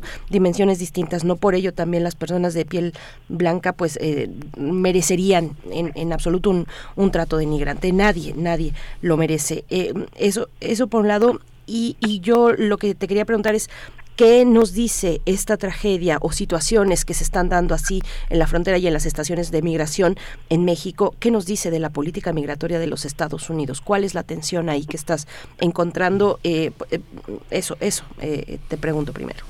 Claro, este, bueno, pues en primer lugar señalar que si justamente nuestra Constitución no diferencia entre dos tipos de, de detenciones, las que son a raíz o las privaciones de libertad a raíz de cometer infracciones administrativas, por ejemplo, ¿no? Y lo voy a poner de manera pues muy muy burda y coloquial como hacer del baño en la vía pública, ¿no? Esa es una infracción administrativa.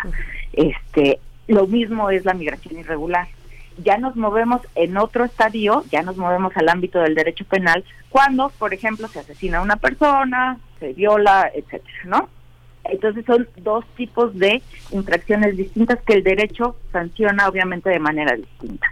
Entonces, para las eh, infracciones administrativas se prevé un plazo constitucional que no debe pasar de 36 horas. Sin embargo, la ley de migración mexicana, ¿no?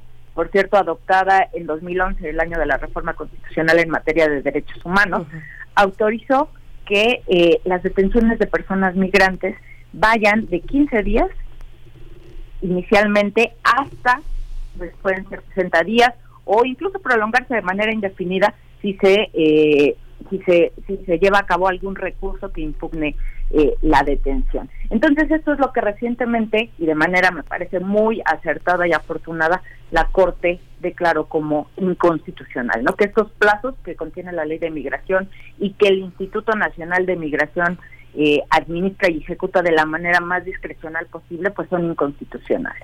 Pero si hay detención, entonces, doctora, si hay detención. Por, por supuesto que hay detención. Lo que hay es un uso de, eufemismos por parte de Migración, del Instituto Nacional de Migración.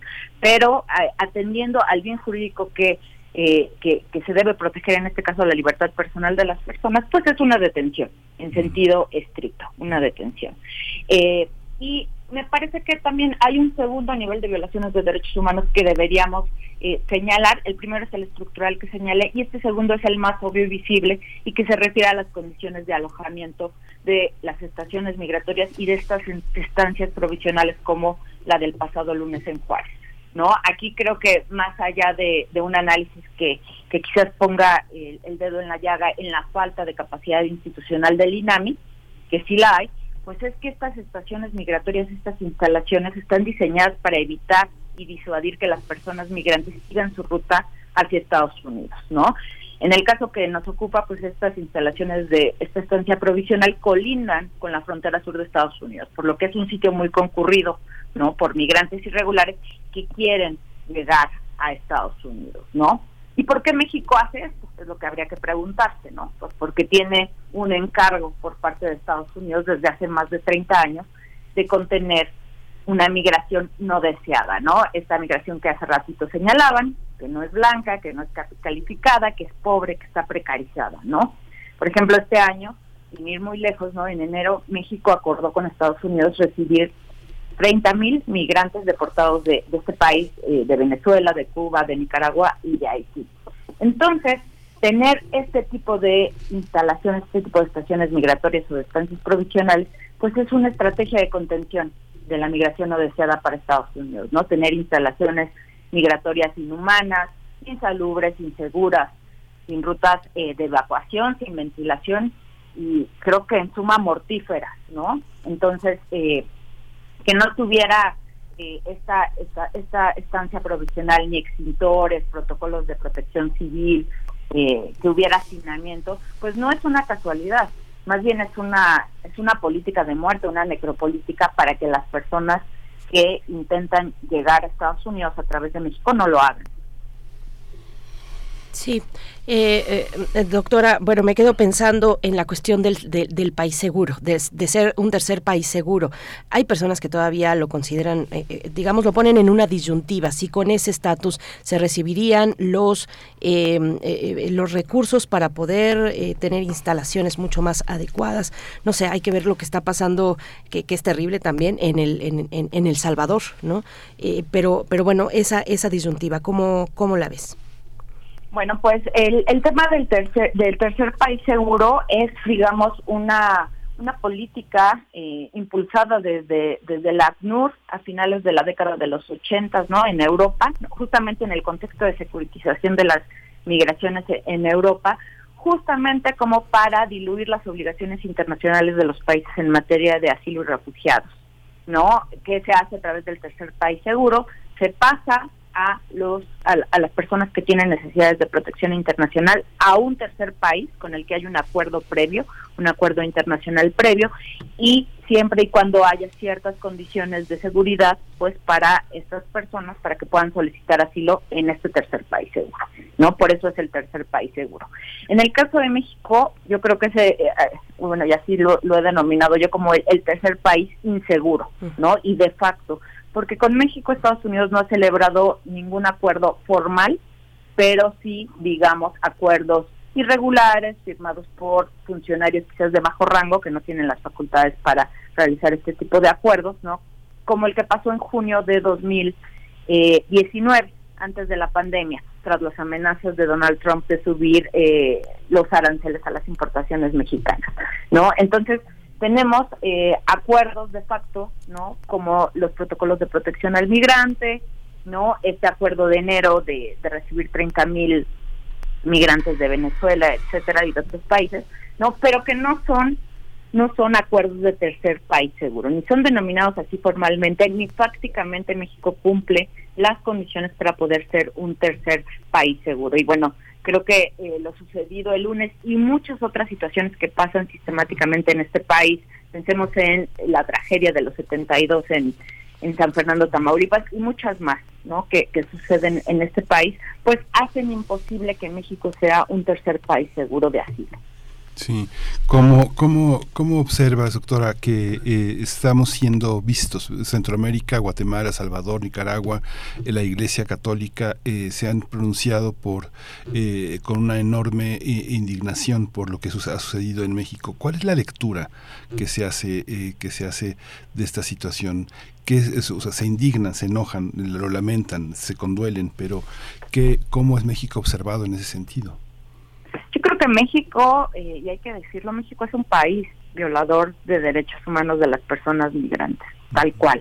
No es un país donde reina la impunidad, eh, es un país donde no hay rendición de cuentas. Eh, en los países donde hay un, mediano mecanismo de rendición de cuentas, el comisionado del Instituto Nacional de Migración ya tuvo que haber renunciado, ¿no? Y no vemos eso, ¿no? Yo creo que habría que, hacer una disculpa pública, tendría que haber un deslinde de responsabilidades, ¿no? Ante un crimen de Estado, ¿no? Hay que hay que señalar que eh, pues las autoridades del INAMI son responsables de lo que pasó el lunes, independientemente de quién haya iniciado el incendio, los motivos para ello, eh, la estancia provisional de Juárez es una instalación que depende del INAMI, que a su vez es un órgano desconcentrado de la Secretaría de Gobernación. Entonces el gobierno federal es responsable de la seguridad de todas las personas migrantes que estaban presentes. Entonces tendríamos que ver ya eh,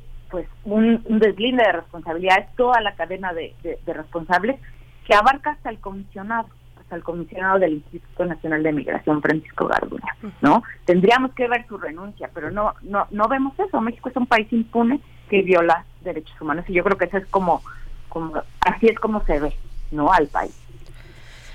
Se nos acaba el tiempo, eh, doctora Elisa Ortega Velázquez. Gracias por por esta por esta conversación. Ojalá podamos seguir el hilo. También hay que ver, eh, a mí me, llama la atención que dentro de las personas que podrían resultar responsables, cinco de ellas, la mayoría en realidad pertenecen a una empresa privada de seguridad privada. Eh, que, ¿Cuál es el convenio ahí? Cómo cómo se dan estos acuerdos. En fin, mucho que seguir conversando. El tiempo se agotó, pero muchísimas gracias, doctora. Hasta pronto y bueno, pues estaremos en este tema naturalmente. Con todo gusto, a su orden. Gracias, doctora Elisa Ortega, investigadora titular eh, en, la, en el Instituto de Investigaciones Jurídicas, donde desarrolla la línea de investigación institucional, promoción y protección de los derechos de la infancia y también el Seminario de Estudios Críticos de Derecho y Migraciones. Vamos a ir con música, pues, para cerrar esta, esta hora, Miguel Ángel. Lo que vamos a escuchar es... de la Fitzgerald y de Louis Armstrong, Check to Check. Vamos con ello, después al corte. Gracias, Radio Nicolaita.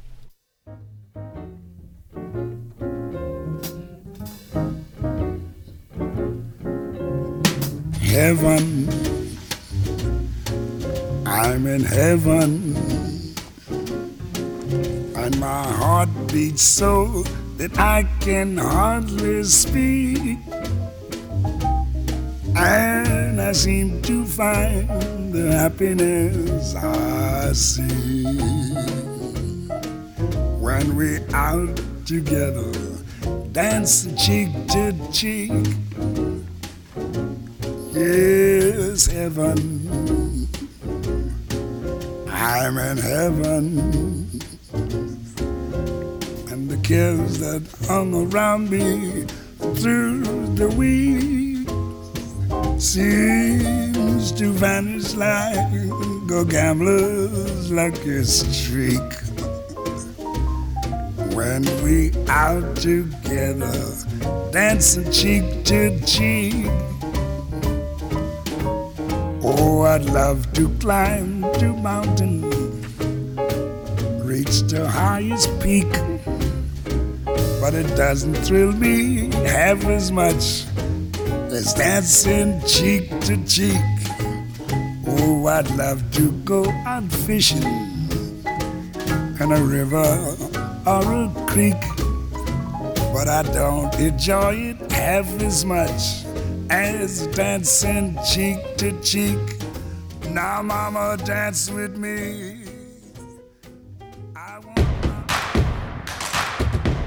Encuentra la música de primer movimiento día a día en el Spotify de Radio UNAM y agréganos a tus favoritos.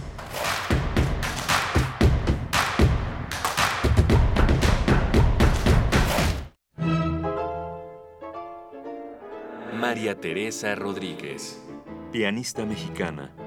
100 años de su nacimiento.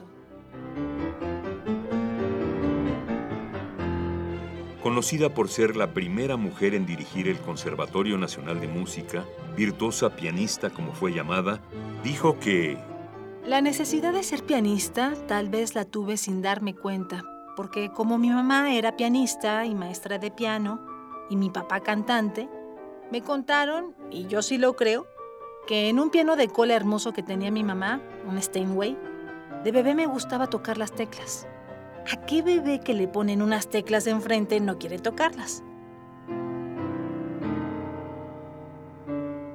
María Teresa Rodríguez, 96.1 FM. Radio UNAM, experiencia sonora. ¿Has notado que la cantidad de puestos de tacos en una colonia es directamente proporcional a la cantidad de fiestas que hay en sábado? Si no lo habías notado, entonces Radio UNAM te invita a perfeccionar tu observación y tu humor en su taller intensivo de comedia y stand-up. Aprende de los profesionales, dirigido a todo tipo de público interesado en crear una rutina cómica. Imparten Jorge Richards y Gustavo Sánchez. Sábados de 10 a 14 horas en las instalaciones de Radio UNAM, del 22 de abril al 24 de junio. Informes e inscripciones en cursosrunam.gmail.com. Siempre intenta mejorar. Y si no puedes mejorar, cuando menos haz reír. Radio UNAM, experiencia sonora.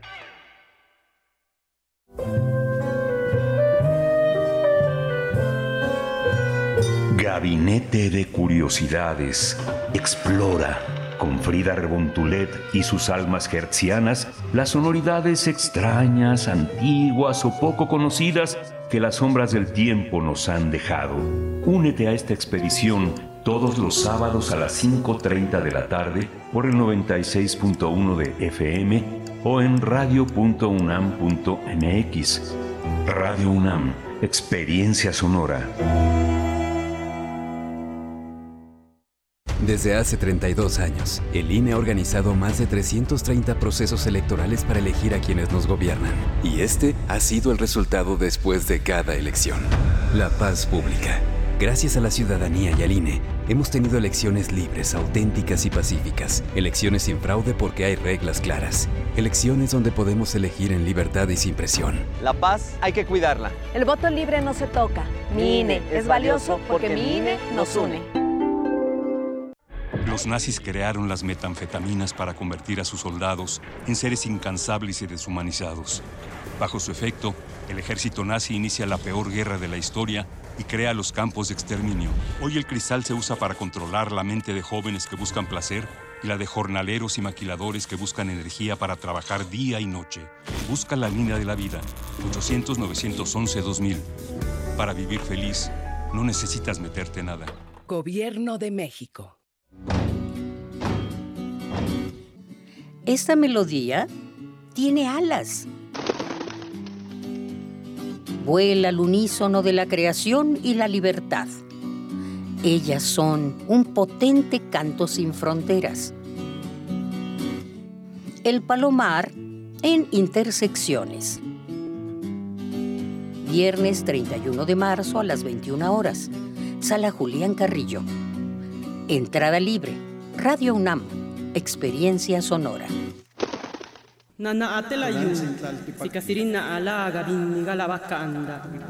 Deja que las voces pluriculturales invadan tus oídos. Calme Cali. Séptima temporada. Todos los jueves a las 10 horas. Por el 96.1 de FM. Retransmisión domingos 15.30 horas. Calme Cali.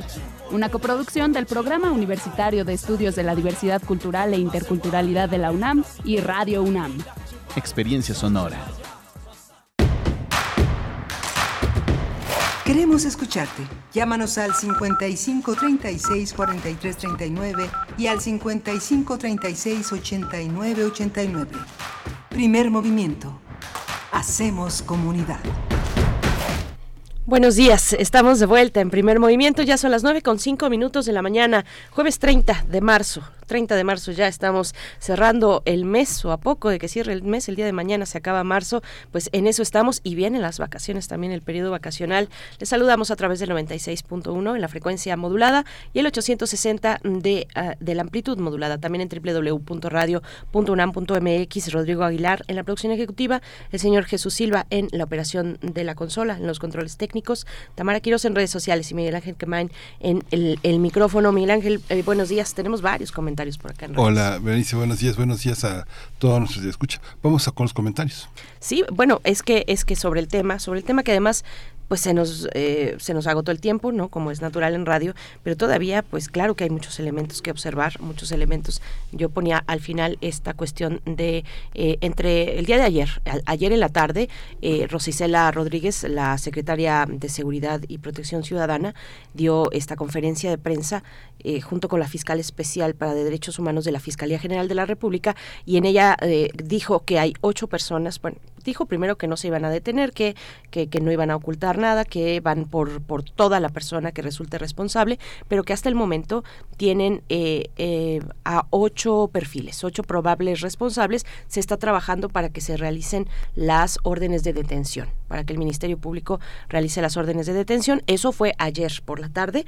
Eh, probablemente en este momento ya se haya actualizado esa información, pero lo que dijo ayer en la conferencia hablaba de dos agentes federales, de una agente estatal de migración y de cinco elementos de una empresa de seguridad. Dijo de la empresa de seguridad eh, privada. Eh, y eso pues llama la atención. ¿Cuál es la colaboración, la participación, en qué nivel de responsabilidad eh, puede haber en, en, en espacios como estos, las estaciones migratorias? En, en, el norte del país, también en el sur, pero en el norte donde finalmente se están aglutinando y agolpando todas estas oleadas migratorias, pues cuál es la participación de la, eh, de, de, de, del, sector privado, eh, de seguridad privada además, en, en, estos espacios, pues es una de las, de las eh, cuestiones ahí me parece que también hay que atender, ¿no? Sí, es que justamente el gobierno federal no ha logrado deshacerse de toda esta, todo este encargo también desde las personas que están en la limpieza de las instituciones, este, en el resguardo de como, como especie de veladores que son de seguridad privada, porque hay distintos niveles de, de especialización que tienen, hay choferes, hay este eh, transportistas de carga especializada y hay personas custodios, ¿no? que le llaman custodios. ¿Qué grado de responsabilidad pueden tener como, como personas los eh, contratados de una institución. Veíamos mucho, este, Cárdenas Palomino tuvo una empresa enorme de, de seguridad privada, ¿no? Entonces muchos eran eh, gente especializada, ex militares, ex policías, pero hay otras eh, empresas de seguridad que no son tan especializadas, que son personas que tienen el nivel de secundario, de preparatoria y que tienen un desempeño adecuado curricularmente y los contratan como custodios, ¿no? Entonces lo que tienen que hacer es que la puerta no se abra, ¿no? O se cierre. Entonces es su nivel, su único nivel de responsabilidad, pero también es, es una cuestión importante de, de resolver.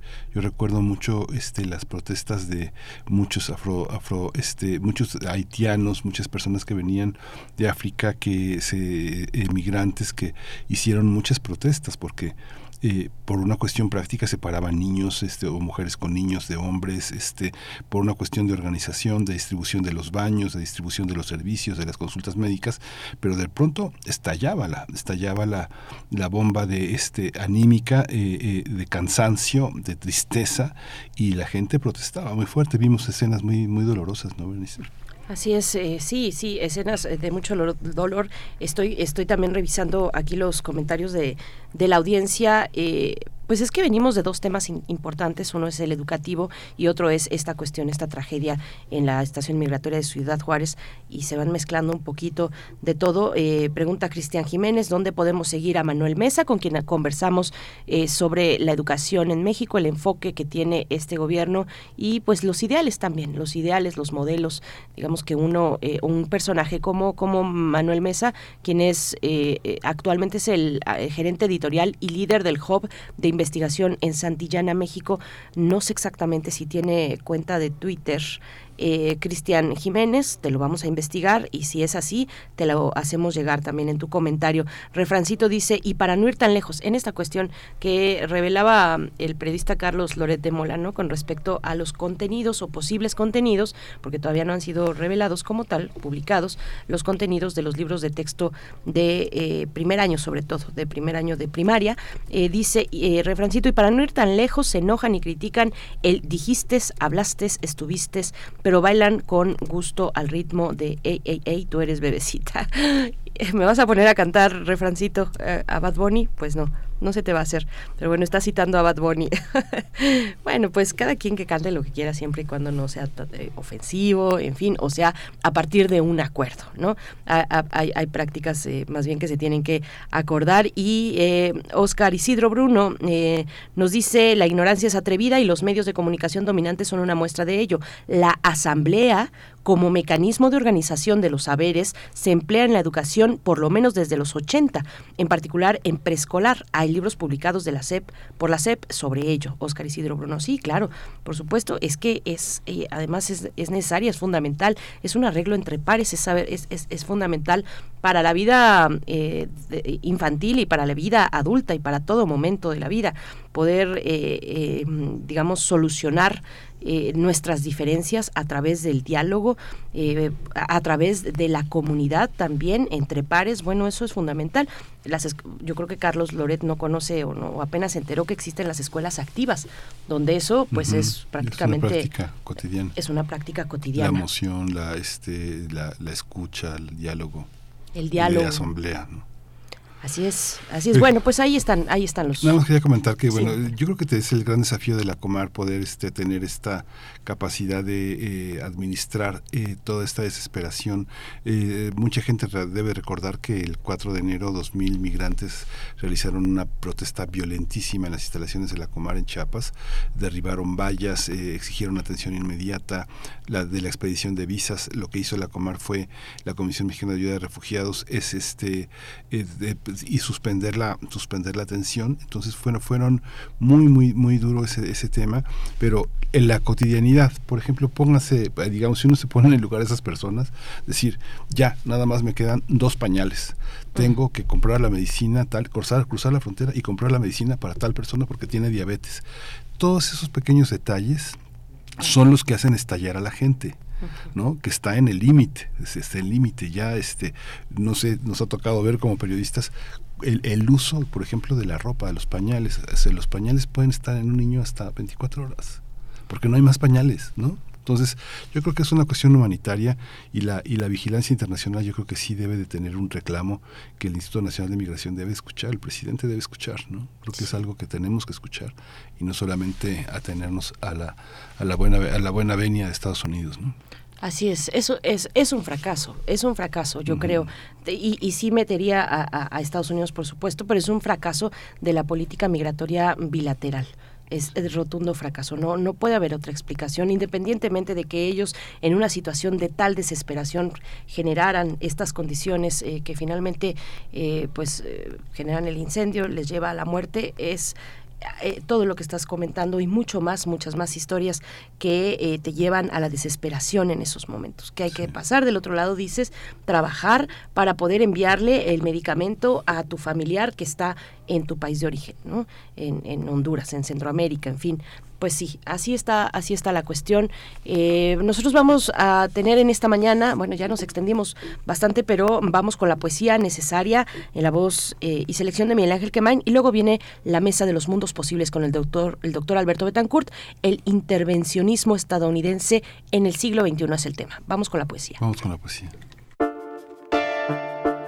Es hora de poesía necesaria. Voy a leer un poema de Consuelo Hernández. Consuelo, Consuelo Hernández es una investigadora eh, este, mexicana, pero de origen este, vive en Estados Unidos.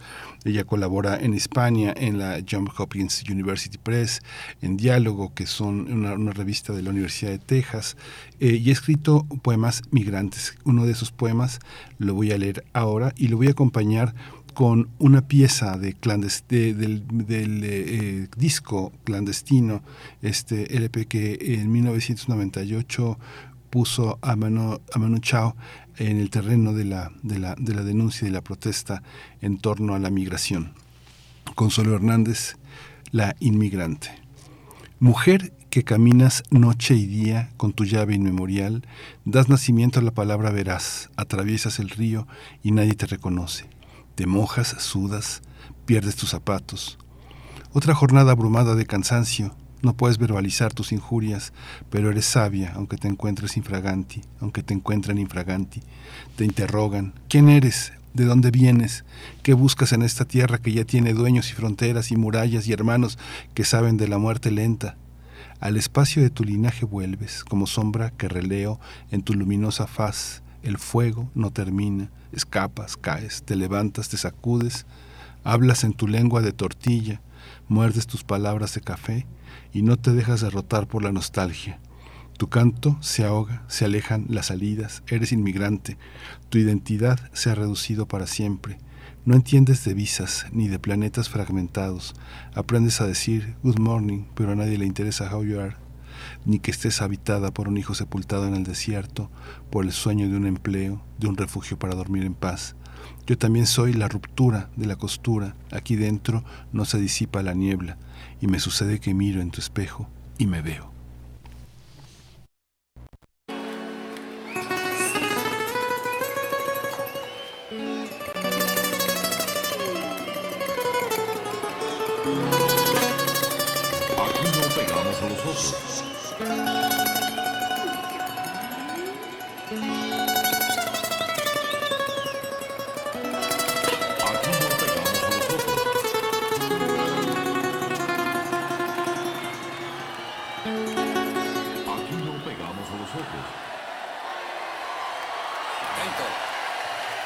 Autoridad.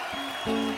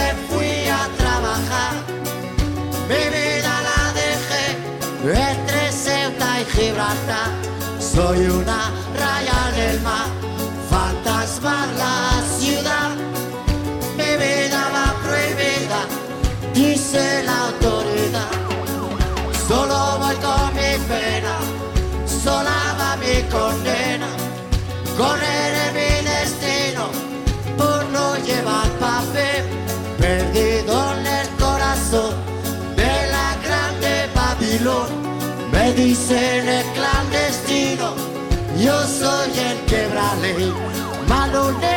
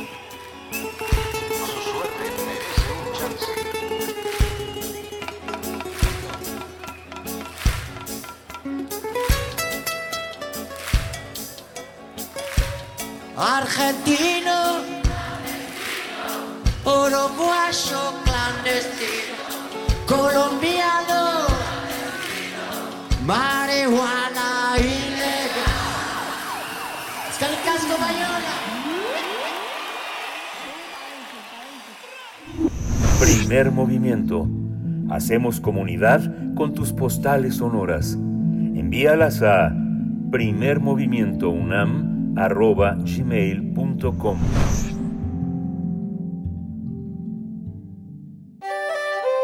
Mundos posibles. Es jueves de Mundos Posibles con el doctor Alberto Betancourt, doctor en Historia y profesor de la Facultad de Filosofía y Letras de nuestra universidad. Doctor Alberto Betancourt, bienvenido con este, pues, el tino que tuvo Miguel Ángel para eh, compartir esta canción de Manu Chao, clandestino, en esta, en esta mañana. Eh, te saludamos con gusto. ¿Cómo estás? Hola Berenice, buenos días Miguel Ángel. Hola Alberto.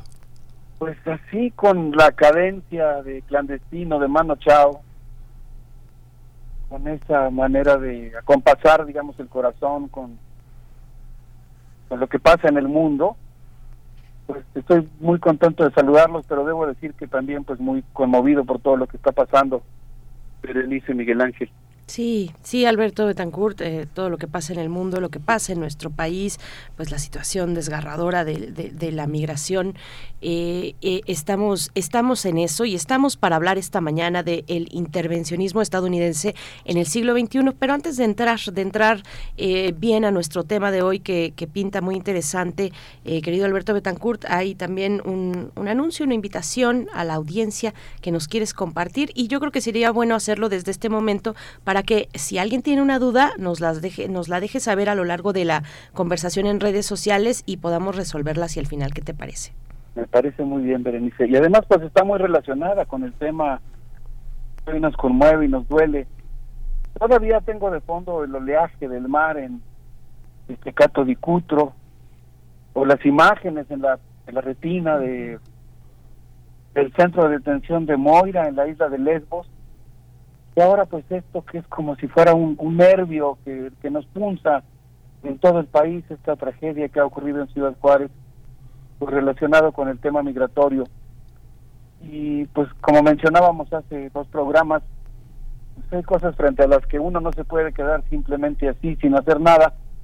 Y algo que a mí me ha conmovido mucho, pues es el hecho de que eh, el pueblo griego decidió volcarse a abrazar a los migrantes que inundaron la isla de Lesbos. Poco a poco comenzaron a llegar griegos de todas las regiones, desde la zona de la Tracia, del Peloponeso, de diferentes lugares. Y esa experiencia pues ha generado un modelo humanista de atención a los migrantes, un modelo incluyente.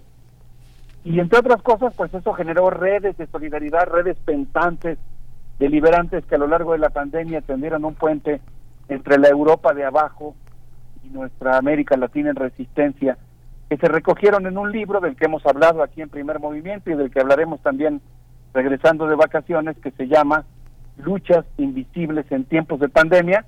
Y pues ahora sí tenemos el enorme gusto de presentarlo en la Facultad de Filosofía y Letras de la UNAM, con la presencia de una de las coordinadoras de ese libro, mi amiga la doctora Cristi Petropolu, de la Universidad del Mar Egeo. Queremos invitarlos a que nos acompañen. Este evento tendrá lugar el jueves 13 de abril a las 5 de la tarde en el aula magna de la Facultad de Filosofía y Letras de Sí, el jueves 13, de abril. ¿A, ¿A, qué hora, eh, doctor Betancourt? A las 5 de la tarde en el aula magna de la Facultad de Filosofía y Letras. Nos daría muchísimo gusto si nos acompañan. Maravilloso, pues eh, ahí está la invitación, Luchas Invisibles en tiempos de pandemia, eh, una, una publicación eh, realizada, bueno, publicada es un libro, un material publicado en 2022 por el Grupo de Investigación Ciudades Invisibles. esa es la invitación para que no se nos olvide, para que lo agendemos, para que nos podamos acercar en la moderación Diego Bautista y bueno, con, con, con distintos integrantes académicas, de la Facultad de Filosofía y Letras y también de otros espacios, el Departamento de Geografía de la Universidad del Egeo, por ejemplo. Así es que bueno, hacia el final recordamos de nuevo eh, para, para que no perdamos las coordenadas y, y pues continuamos con, con enlazando con estos temas eh, el intervencionismo estadounidense en el siglo XXI eh, como el tema central de esta mañana. Sí, Berenice, muchas gracias. Pues hace un momento mencionaste con mucha con mucho tino en realidad, pues independientemente de la, digamos, de la causalidad concreta de esta tragedia, lo que está de fondo, desde luego, pues es el efecto de una política migratoria acordada de manera bilateral. Y pues es resultado de un creciente injerencismo estadounidense que ha hecho todo lo posible por influir y formar parte de las decisiones de la política migratoria mexicana. Y yo hoy quisiera referirme a la atmósfera que existe en el Congreso de los Estados Unidos de Norteamérica en relación a pues la relación con México y particularmente la existencia de una tendencia a pues eh, amenazar o buscar un intervencionismo militar en México. Yo quisiera decir que conforme nuestros países se entrelazan, y este es uno de los efectos de la integración económica, pues para nuestro país se convierte en algo verdaderamente estratégico contar con información detallada, de calidad y profunda en relación a lo que ocurre en Estados Unidos. Y yo quisiera hoy comenzar, a lo mejor no nos tiempo de terminar el, día de hoy, eh, pero comenzar con el, eh, la descripción de una serie de eh, iniciativas de parlamentarios, congresistas estadounidenses que han abogado en favor de un intervencionismo militar en México. En particular, quisiera referirme a dos tipos de congresistas, unos que están planteando la necesidad de una intervención militar para combatir a los carteles, hablan de una intervención militar con anuencia del gobierno mexicano, que es lo que ellos están buscando, es lo que pretenden, y otro grupo de congresistas que pues están presionando de manera muy dura para pues volver binacionales asuntos que en realidad deben competir a la estricta soberanía de nuestro país.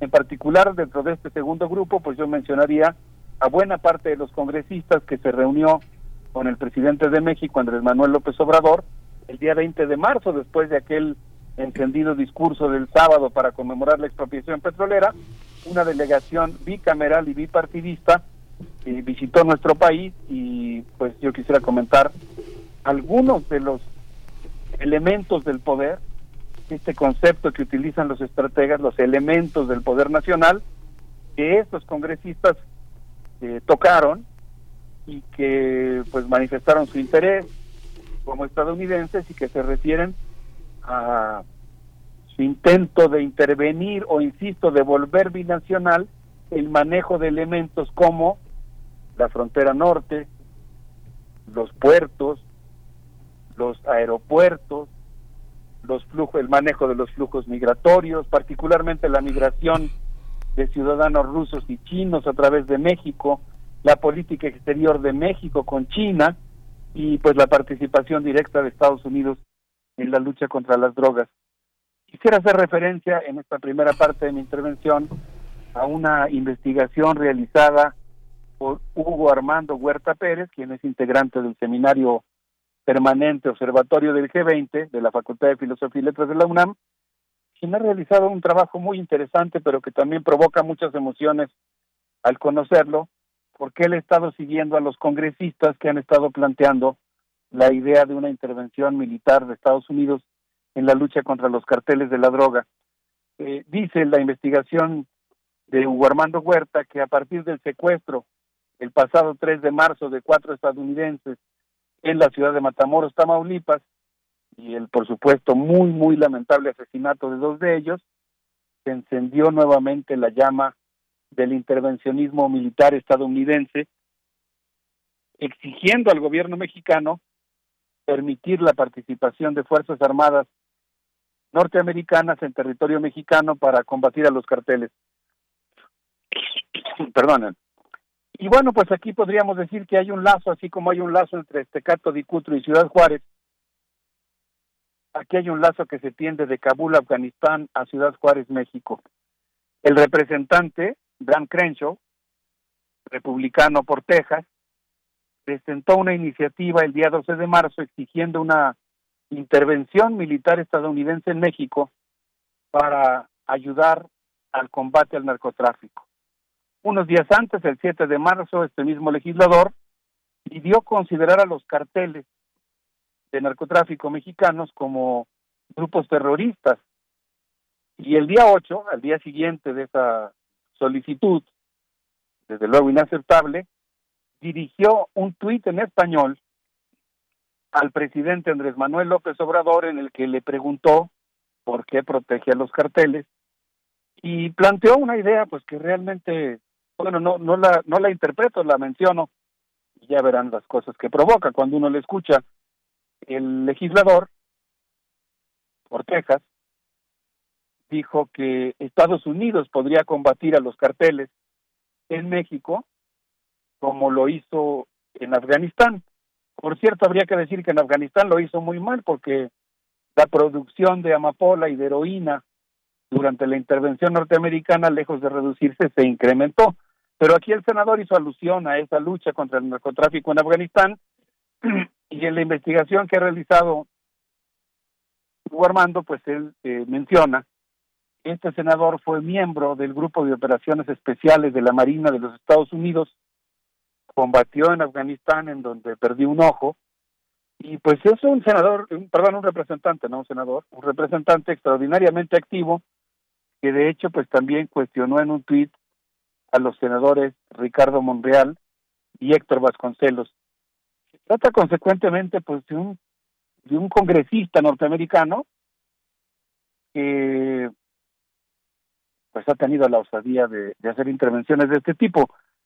Hay otros casos mencionados por la por la investigación de Hugo, por ejemplo, el papel que ha desempeñado Lindsey Graham, Lindsey Graham por Carolina del Norte, quien es integrante de la fue integrante de la Fuerza Aérea entre 1982 y 1988 y también demandó una intervención militar para ajusticiar a los carteles en territorio mexicano y quien declaró en una entrevista a Univisión que el presidente de México ha perdido gran parte del control del territorio.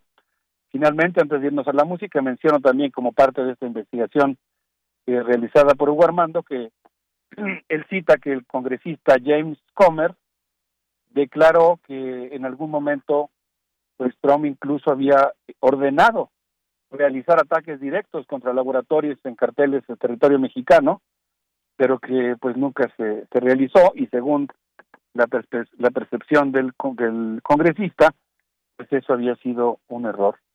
Entonces, pues esta investigación, que a mí me parece que claro que provoca muchas emociones y mucha indignación, pues también da cuenta de algo que pues eh, nosotros tenemos que conocer con mucho detalle para entender, eh, digamos, el nivel del interesismo estadounidense. Desde luego, esta es la vertiente más radical, pero tampoco es una vertiente aislada, no se trata de legisladores, eh, digamos, eh, que estén en una postura que podríamos considerar excéntrica. Sí es la más radical, la más cínica, la más intervencionista, pero también hay otros legisladores que quizá de una manera más sutil, pero también están tratando de ejercer una extraordinaria presión en contra del gobierno mexicano.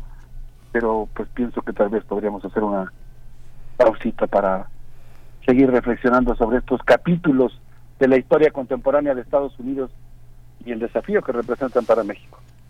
Pues sí, hagamos esa pausa, doctor Alberto Betancourt, una pausa musical. Se puede acompañar también de un trago de leche de magnesia, eh, por si, por los efectos de esta, de esta indignación. Vaya, al ver enlistado eh, y otros elementos más que están por ahí, que son recientes, este eh, ya, ya los conversaremos al regreso, pero eh, yo creo que pocos países en el mundo eh, sabemos y hemos vivido y sido atravesados como México por el intervencionismo estadounidense. Pocos como México sabemos qué significa a profundidad. bueno, pues ¿con, qué vamos a ir? ¿Cuál es la, la propuesta musical? Yo propongo revisitar a Lin Manuel Miranda en su obra Hamilton con la obra que da lugar al inicio justamente de esta historia política de la legislación y las contradicciones de la democracia en Estados Unidos. ¿Qué les parece si le escuchamos esta expresión de la cultura puertorriqueña y regresamos a seguir conversando sobre este tema tan delicado y tan importante? Claro, vamos con ello. How does a bastard, orphan, son of a whore and a Scotsman, dropped in the middle of a forgotten spot in the Caribbean by providence, impoverished and squalor, grow up to be a hero and a scholar. The ten dollar founding father without a father got a lot farther by working a lot harder, by being a lot smarter, by being a self starter by 14. They placed him in charge of a trading charter. And every day while slaves were being slaughtered and carted away across the waves, he struggled and kept his guard up. Inside, he was longing for something to be a part of. The brother was ready to beg, steal, borrow, or barter. Then a hurricane came devastation reigned on man. Saw his future drip, dripping down the drain. Put a pencil to his temple, connected it to his brain, and he wrote his first refrain, a testament to his pain. Well, the word got around, they said this kid is insane, man. Took up a collection just to send him to the mainland. Get your education, don't forget from whence you came, and the world's gonna know your name. What's your name, man? Alexander Hamilton. My name is Alexander Hamilton, and there's a million things I haven't done. But just you wait, just you wait. When he was ten, his father split, full of it, debt ridden. Two years later, see Alex and his mother bedridden, half dead, sitting in their own sick, the scent thick. And Alex got better, but his mother went. Moved in with a cousin, the cousin committed suicide. Left him with nothing but ruined pride. Something new inside a voice saying, Alex, you gotta Estamos de vuelta con el doctor Alberto Betancourt en esta mañana de jueves de los mundos posibles, el intervencionismo estadounidense en el siglo XXI. Doctor Alberto Betancourt, en el momento anterior, pues nos dabas una serie, de, enlistabas, digamos, comentabas una serie de momentos, de eventos que tienen ese mismo matiz, un intervencionismo en varios sentidos eh, eh, eh, que viene por parte de Estados Unidos, de personas también muy específicas, con poder, con suficiente alcance eh, son eh, pues eh, personas sobre todo políticos del partido conservador que están que son congresistas también que tienen una base. En fin pensando en ello yo pondría por ahí deslizaría y no sé qué te parece estos informes sobre de derechos humanos que se realizan por parte del departamento de estados de los de estado de los Estados Unidos. Estamos acostumbrados a ese tipo de mm, documentos de materiales pero sí creo que no hay que dejar de notar que son documentos que pueden ser muy parciales porque eluden, eh, omiten la parte que le corresponde a los Estados Unidos del fenómeno de inseguridad en, México.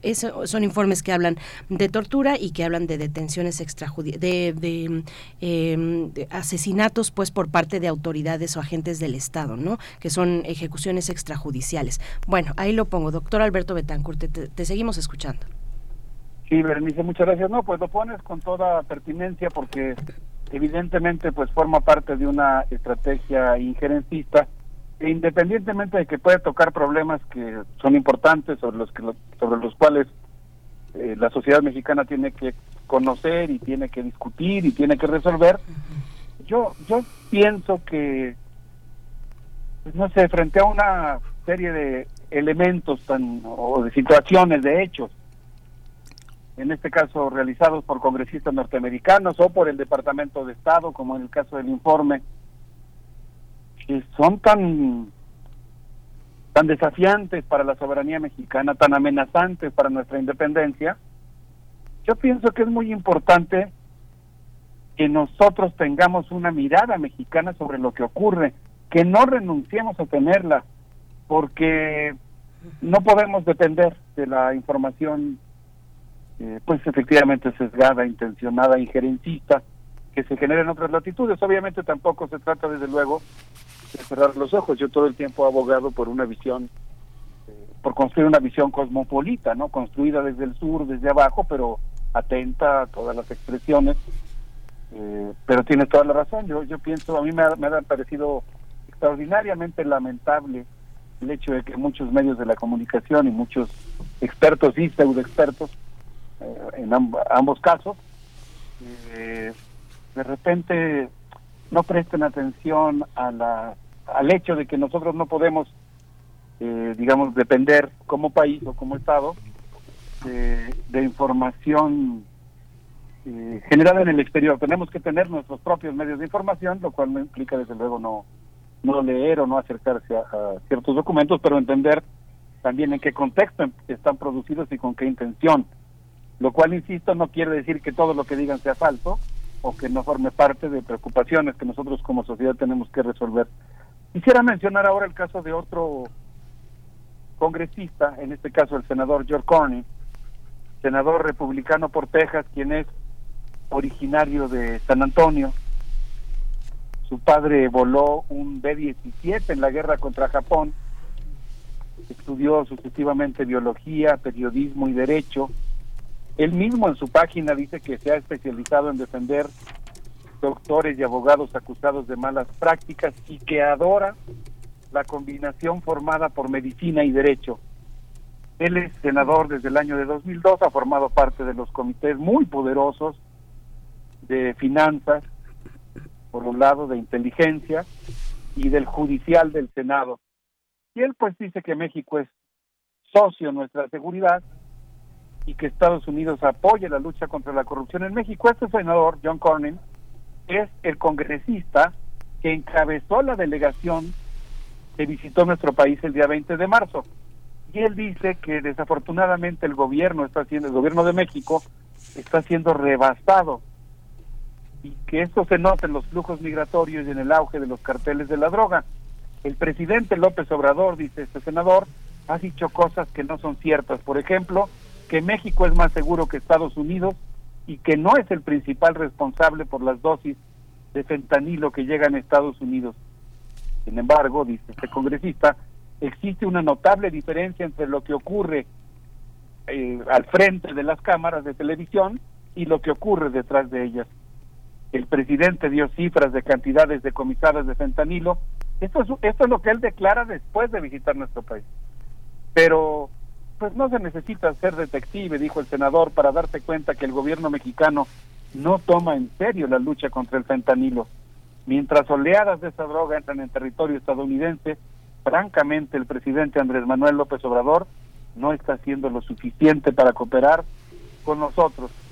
Y entonces pues habla de una serie de elementos que él menciona que considera importantes eh, que forman parte de las tareas que realiza nuestra la embajada de él, eh, parafraseando lo que él dice, la embajada de Estados Unidos en México, él se refiere a nuestra embajada, eh, él como congresista norteamericano, que es una embajada que cuenta con 3.400 empleados, es la más grande embajada de Estados Unidos en el mundo. Y él junto con, pues no sé, por ejemplo, la senadora, pues, la, el senador Chris Murphy, de Connect, la senadora Chris Murphy de Connecticut, o por ejemplo eh, algunos otros congresistas, pues eh, hablan de, de elementos que son muy preocupantes, por ejemplo, en relación a la importancia de que México cuide sus puertos y detenga las cargas de precursores químicos que están llegando desde China. A mí me llama mucho la atención al analizar las declaraciones de estos congresistas, la explícita petición que hicieron el día 20 de marzo al presidente de México en el sentido de que tenga un diferendo con la República Popular China y le reclame por el envío de precursores químicos a puertos mexicanos. Eh, me preocupo mucho con eso, quisiera terminar eh, mi intervención, eh, como para estos congresistas norteamericanos la idea de que México tiene que colaborar con el manejo de los puertos, de los aeropuertos, de las aduanas, de la política migratoria, la restricción, es algo que menciona uno de los congresistas, específica del tránsito de ciudadanos chinos y rusos por territorio mexicano, pues ya está enmarcada plenamente en el conflicto por la hegemonía mundial que está librando Estados Unidos con China. Y en ese marco, pues yo pienso que es muy importante que nosotros como sociedad, por un lado, tengamos información muy detallada sobre lo que ocurre en Estados Unidos, pero por otro lado también una visión muy crítica y muy detallada respecto a lo que ha sido la política exterior mexicana en relación con Estados Unidos, eh, sobre la cual pues yo creo que hay muchas cosas que, que corregir y enmendar. Pues muchísimas gracias Alberto. ¿Con qué nos despedimos? Vamos a despedirnos con música. Sí, pues yo quisiera proponerles que escuchemos a Eugenia León con esto que se llama La Noche, que puede ayudarnos a quedarnos meditando sobre un tema tan importante como este y pues solamente quisiera reiterar la invitación para que nos acompañen el día jueves 13 de abril a las 5 de la tarde en el aula magna de la Facultad de Filosofía y Letras. Un abrazo con mucho cariño para todos. Muchas gracias Alberto, igualmente. Hasta pronto, doctor Alberto Betancourt. Y bueno, reiteramos la invitación para esta presentación del libro el próximo jueves 13 de abril a las 5 de la tarde. Ya se nos fue por ahí eh, el, el, bueno, el doctor Alberto Betancourt, pero ahí está reiterada para que ustedes eh, lo agenden jueves 13 de abril, 5 de la tarde, eh, esta publicación interesante, importante. Bueno, pues nos quedamos con la música.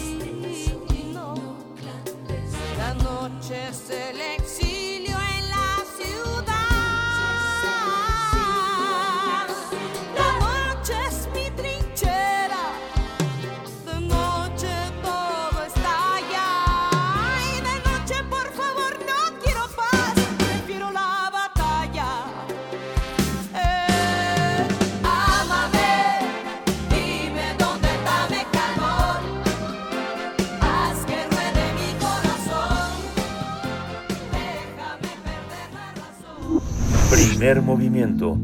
Hacemos comunidad con tus postales sonoras. Envíalas a primermovimientounam.gmail.com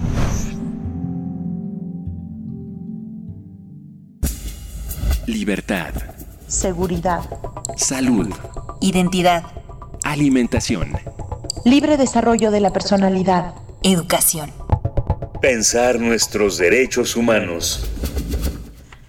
En esta mañana saludamos a Alicia Vargas Ayala. Eh, el tema es migración de las infancias no acompañadas. Importante, importante, por supuesto, fundamental.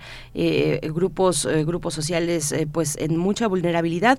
Decir que Alicia Vargas Ayala es integrante del Consejo Directivo de la Redim y también representa a la Redim frente a la Red Latinoamericana Tejiendo Redes. Es integrante del Consejo Consultivo del CIPINA para Ciudad de México y te agradecemos que estés cada 15 días en este espacio para hablar de las infancias, adolescencias en México y en condiciones vulnerables como eh, son las que atraviesan procesos migratorios. Alicia Vargas Ayala, bienvenida. Muy buenos días, Berenice. Buenos días, Miguel Ángel. Eh, pues muchas gracias por el espacio y con esto sería la segunda entrega de este tema pues tan importante y que y pues qué casualidad que en esta en este espacio de las dos semanas de pausa se nos atravesó una terrible tragedia precisamente con con población en movilidad. Sí, terrible. Sí, terrible casualidad y, y, no, finalmente así están las condiciones, eh, Alicia Vargas Ayala, ¿no? Bueno, cuéntanos, por favor. Así es, Berenice, y la verdad es que esto nos tiene que de verdad hacer eh, reflexión, llevarnos a la reflexión, a repensar eh, que los temas que abordamos sobre las prioridades, en algún punto, si no los atendemos, nos llevan a tener consecuencias graves como esto y que desgraciadamente este es el caso de la población en movilidad, la población migrante. Y por supuesto que la situación eh, que, que acaba de suceder pues no es más que un reflejo justamente de la ausencia de protocolos y de una política de Estado que garantice justamente los derechos y la protección de las personas en movilidad y solicitantes de asilo. Eh, 39, 40, no sabemos todavía cuántas personas fallecidas, más de 20 lesionados, un incendio que es el resultado de una serie de omisiones por parte de las autoridades encargadas del espacio y por supuesto de las rutas de evacuación para atender este tipo de siniestros. Y pues al momento desconocemos el total de personas que se encontraban dentro de la estación, sin embargo sabemos por supuesto que estaba eh, sobreocupado. Eh, esto es parte de lo que el comunicado de eh, un posicionamiento de, las organizaciones que están demandando y exigiendo transparencia, claridad, rendición de cuentas respecto a lo que está sucediendo y de lo que sucedió en este centro de detención. Las autoridades continúan utilizándolo con, eh, con términos como alojamiento, como albergue, cuando en realidad lo vimos con toda claridad un albergue o un espacio de alojamiento no tiene rejas. Por, por lo tanto, estamos hablando de espacios de detención, de privación arbitraria de la libertad, porque no hay un juicio, no hay una sentencia, no hay un, cargo eh, judicialmente establecido. Y esta privación arbitraria, pues a la libertad que se da en las instancias migratorias, están a cargo del Instituto Nacional de Migración. El uso de eufemismos por parte de las autoridades intenta minimizar la gravedad de la situación, de lo que, de sucedió en Chihuahua y evadir, por supuesto, responsabilidades.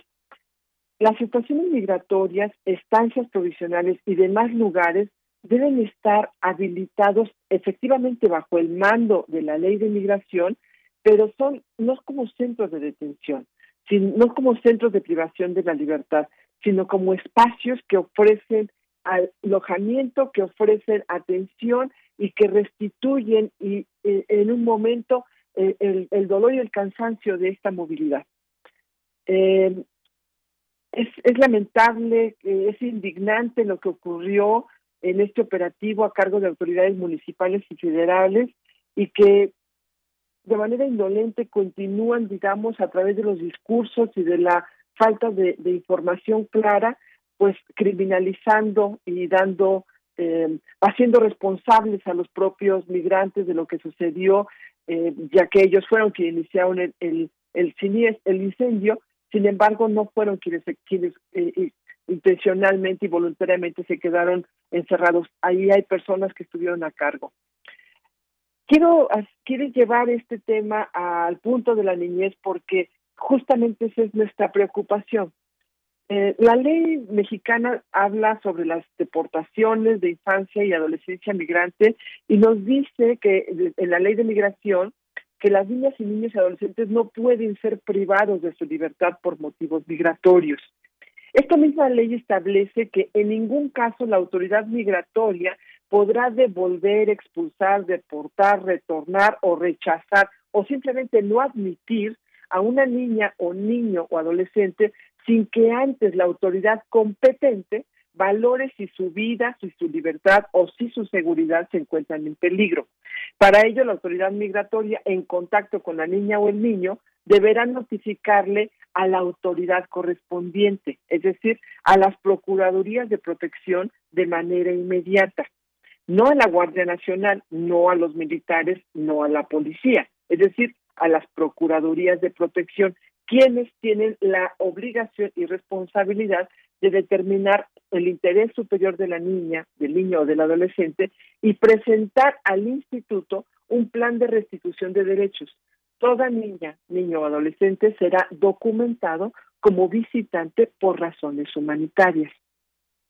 Esto es muy importante eh, observarlo y atenderlo, porque hasta ahora seguimos teniendo una actitud y una política que a veces se sale del marco jurídico y que a veces nos mete como en confusiones. Eh, en este caso, el plan de restitución de derechos que emita la Procuraduría de Protección debe estipular la posibilidad de que el niño o niño salga del país y el instituto procederá al retorno asistido y se notificará de esta situación al consulado correspondiente con tiempo suficiente para la recepción de la niña o el adolescente en su país de nacionalidad o residencia. Todo esto queda perfectamente establecido en la Ley General de Protección de Derechos de Niños, Niñas y Adolescentes, en las responsabilidades que tiene la Procuraduría de Protección.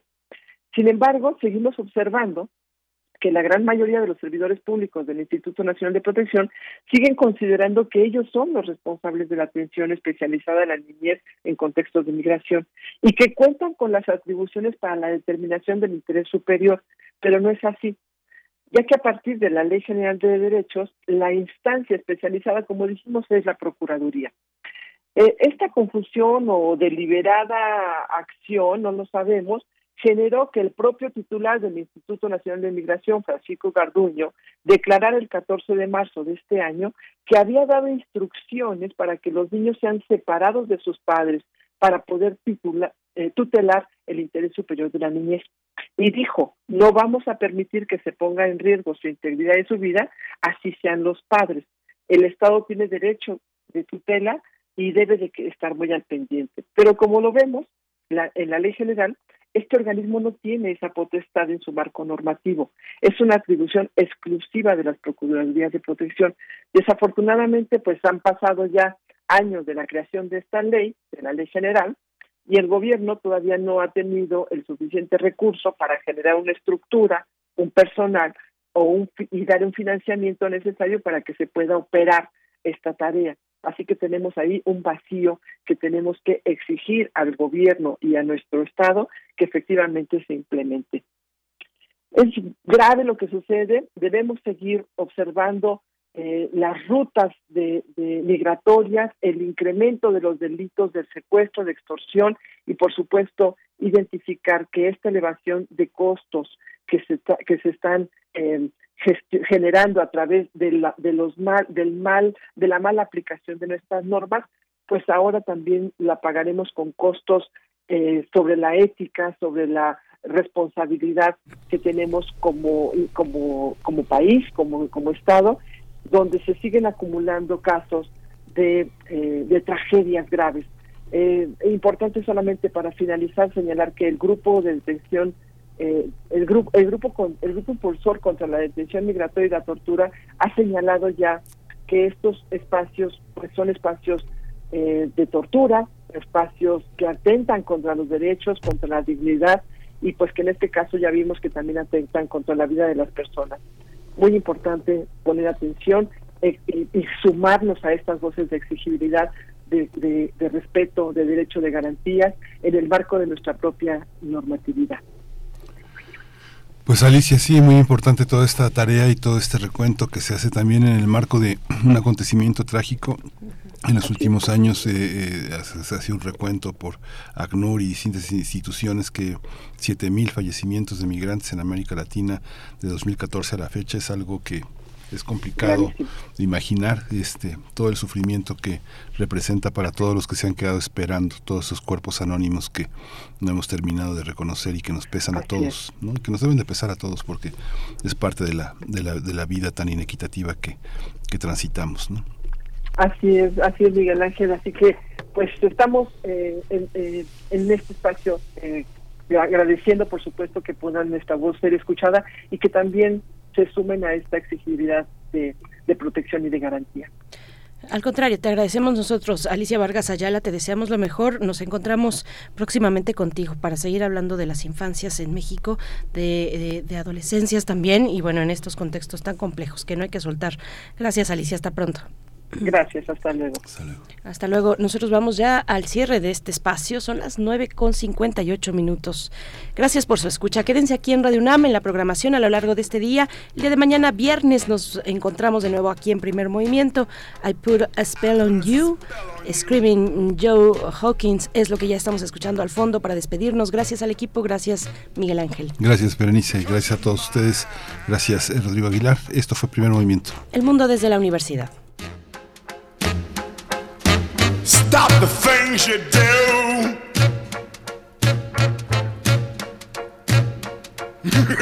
What's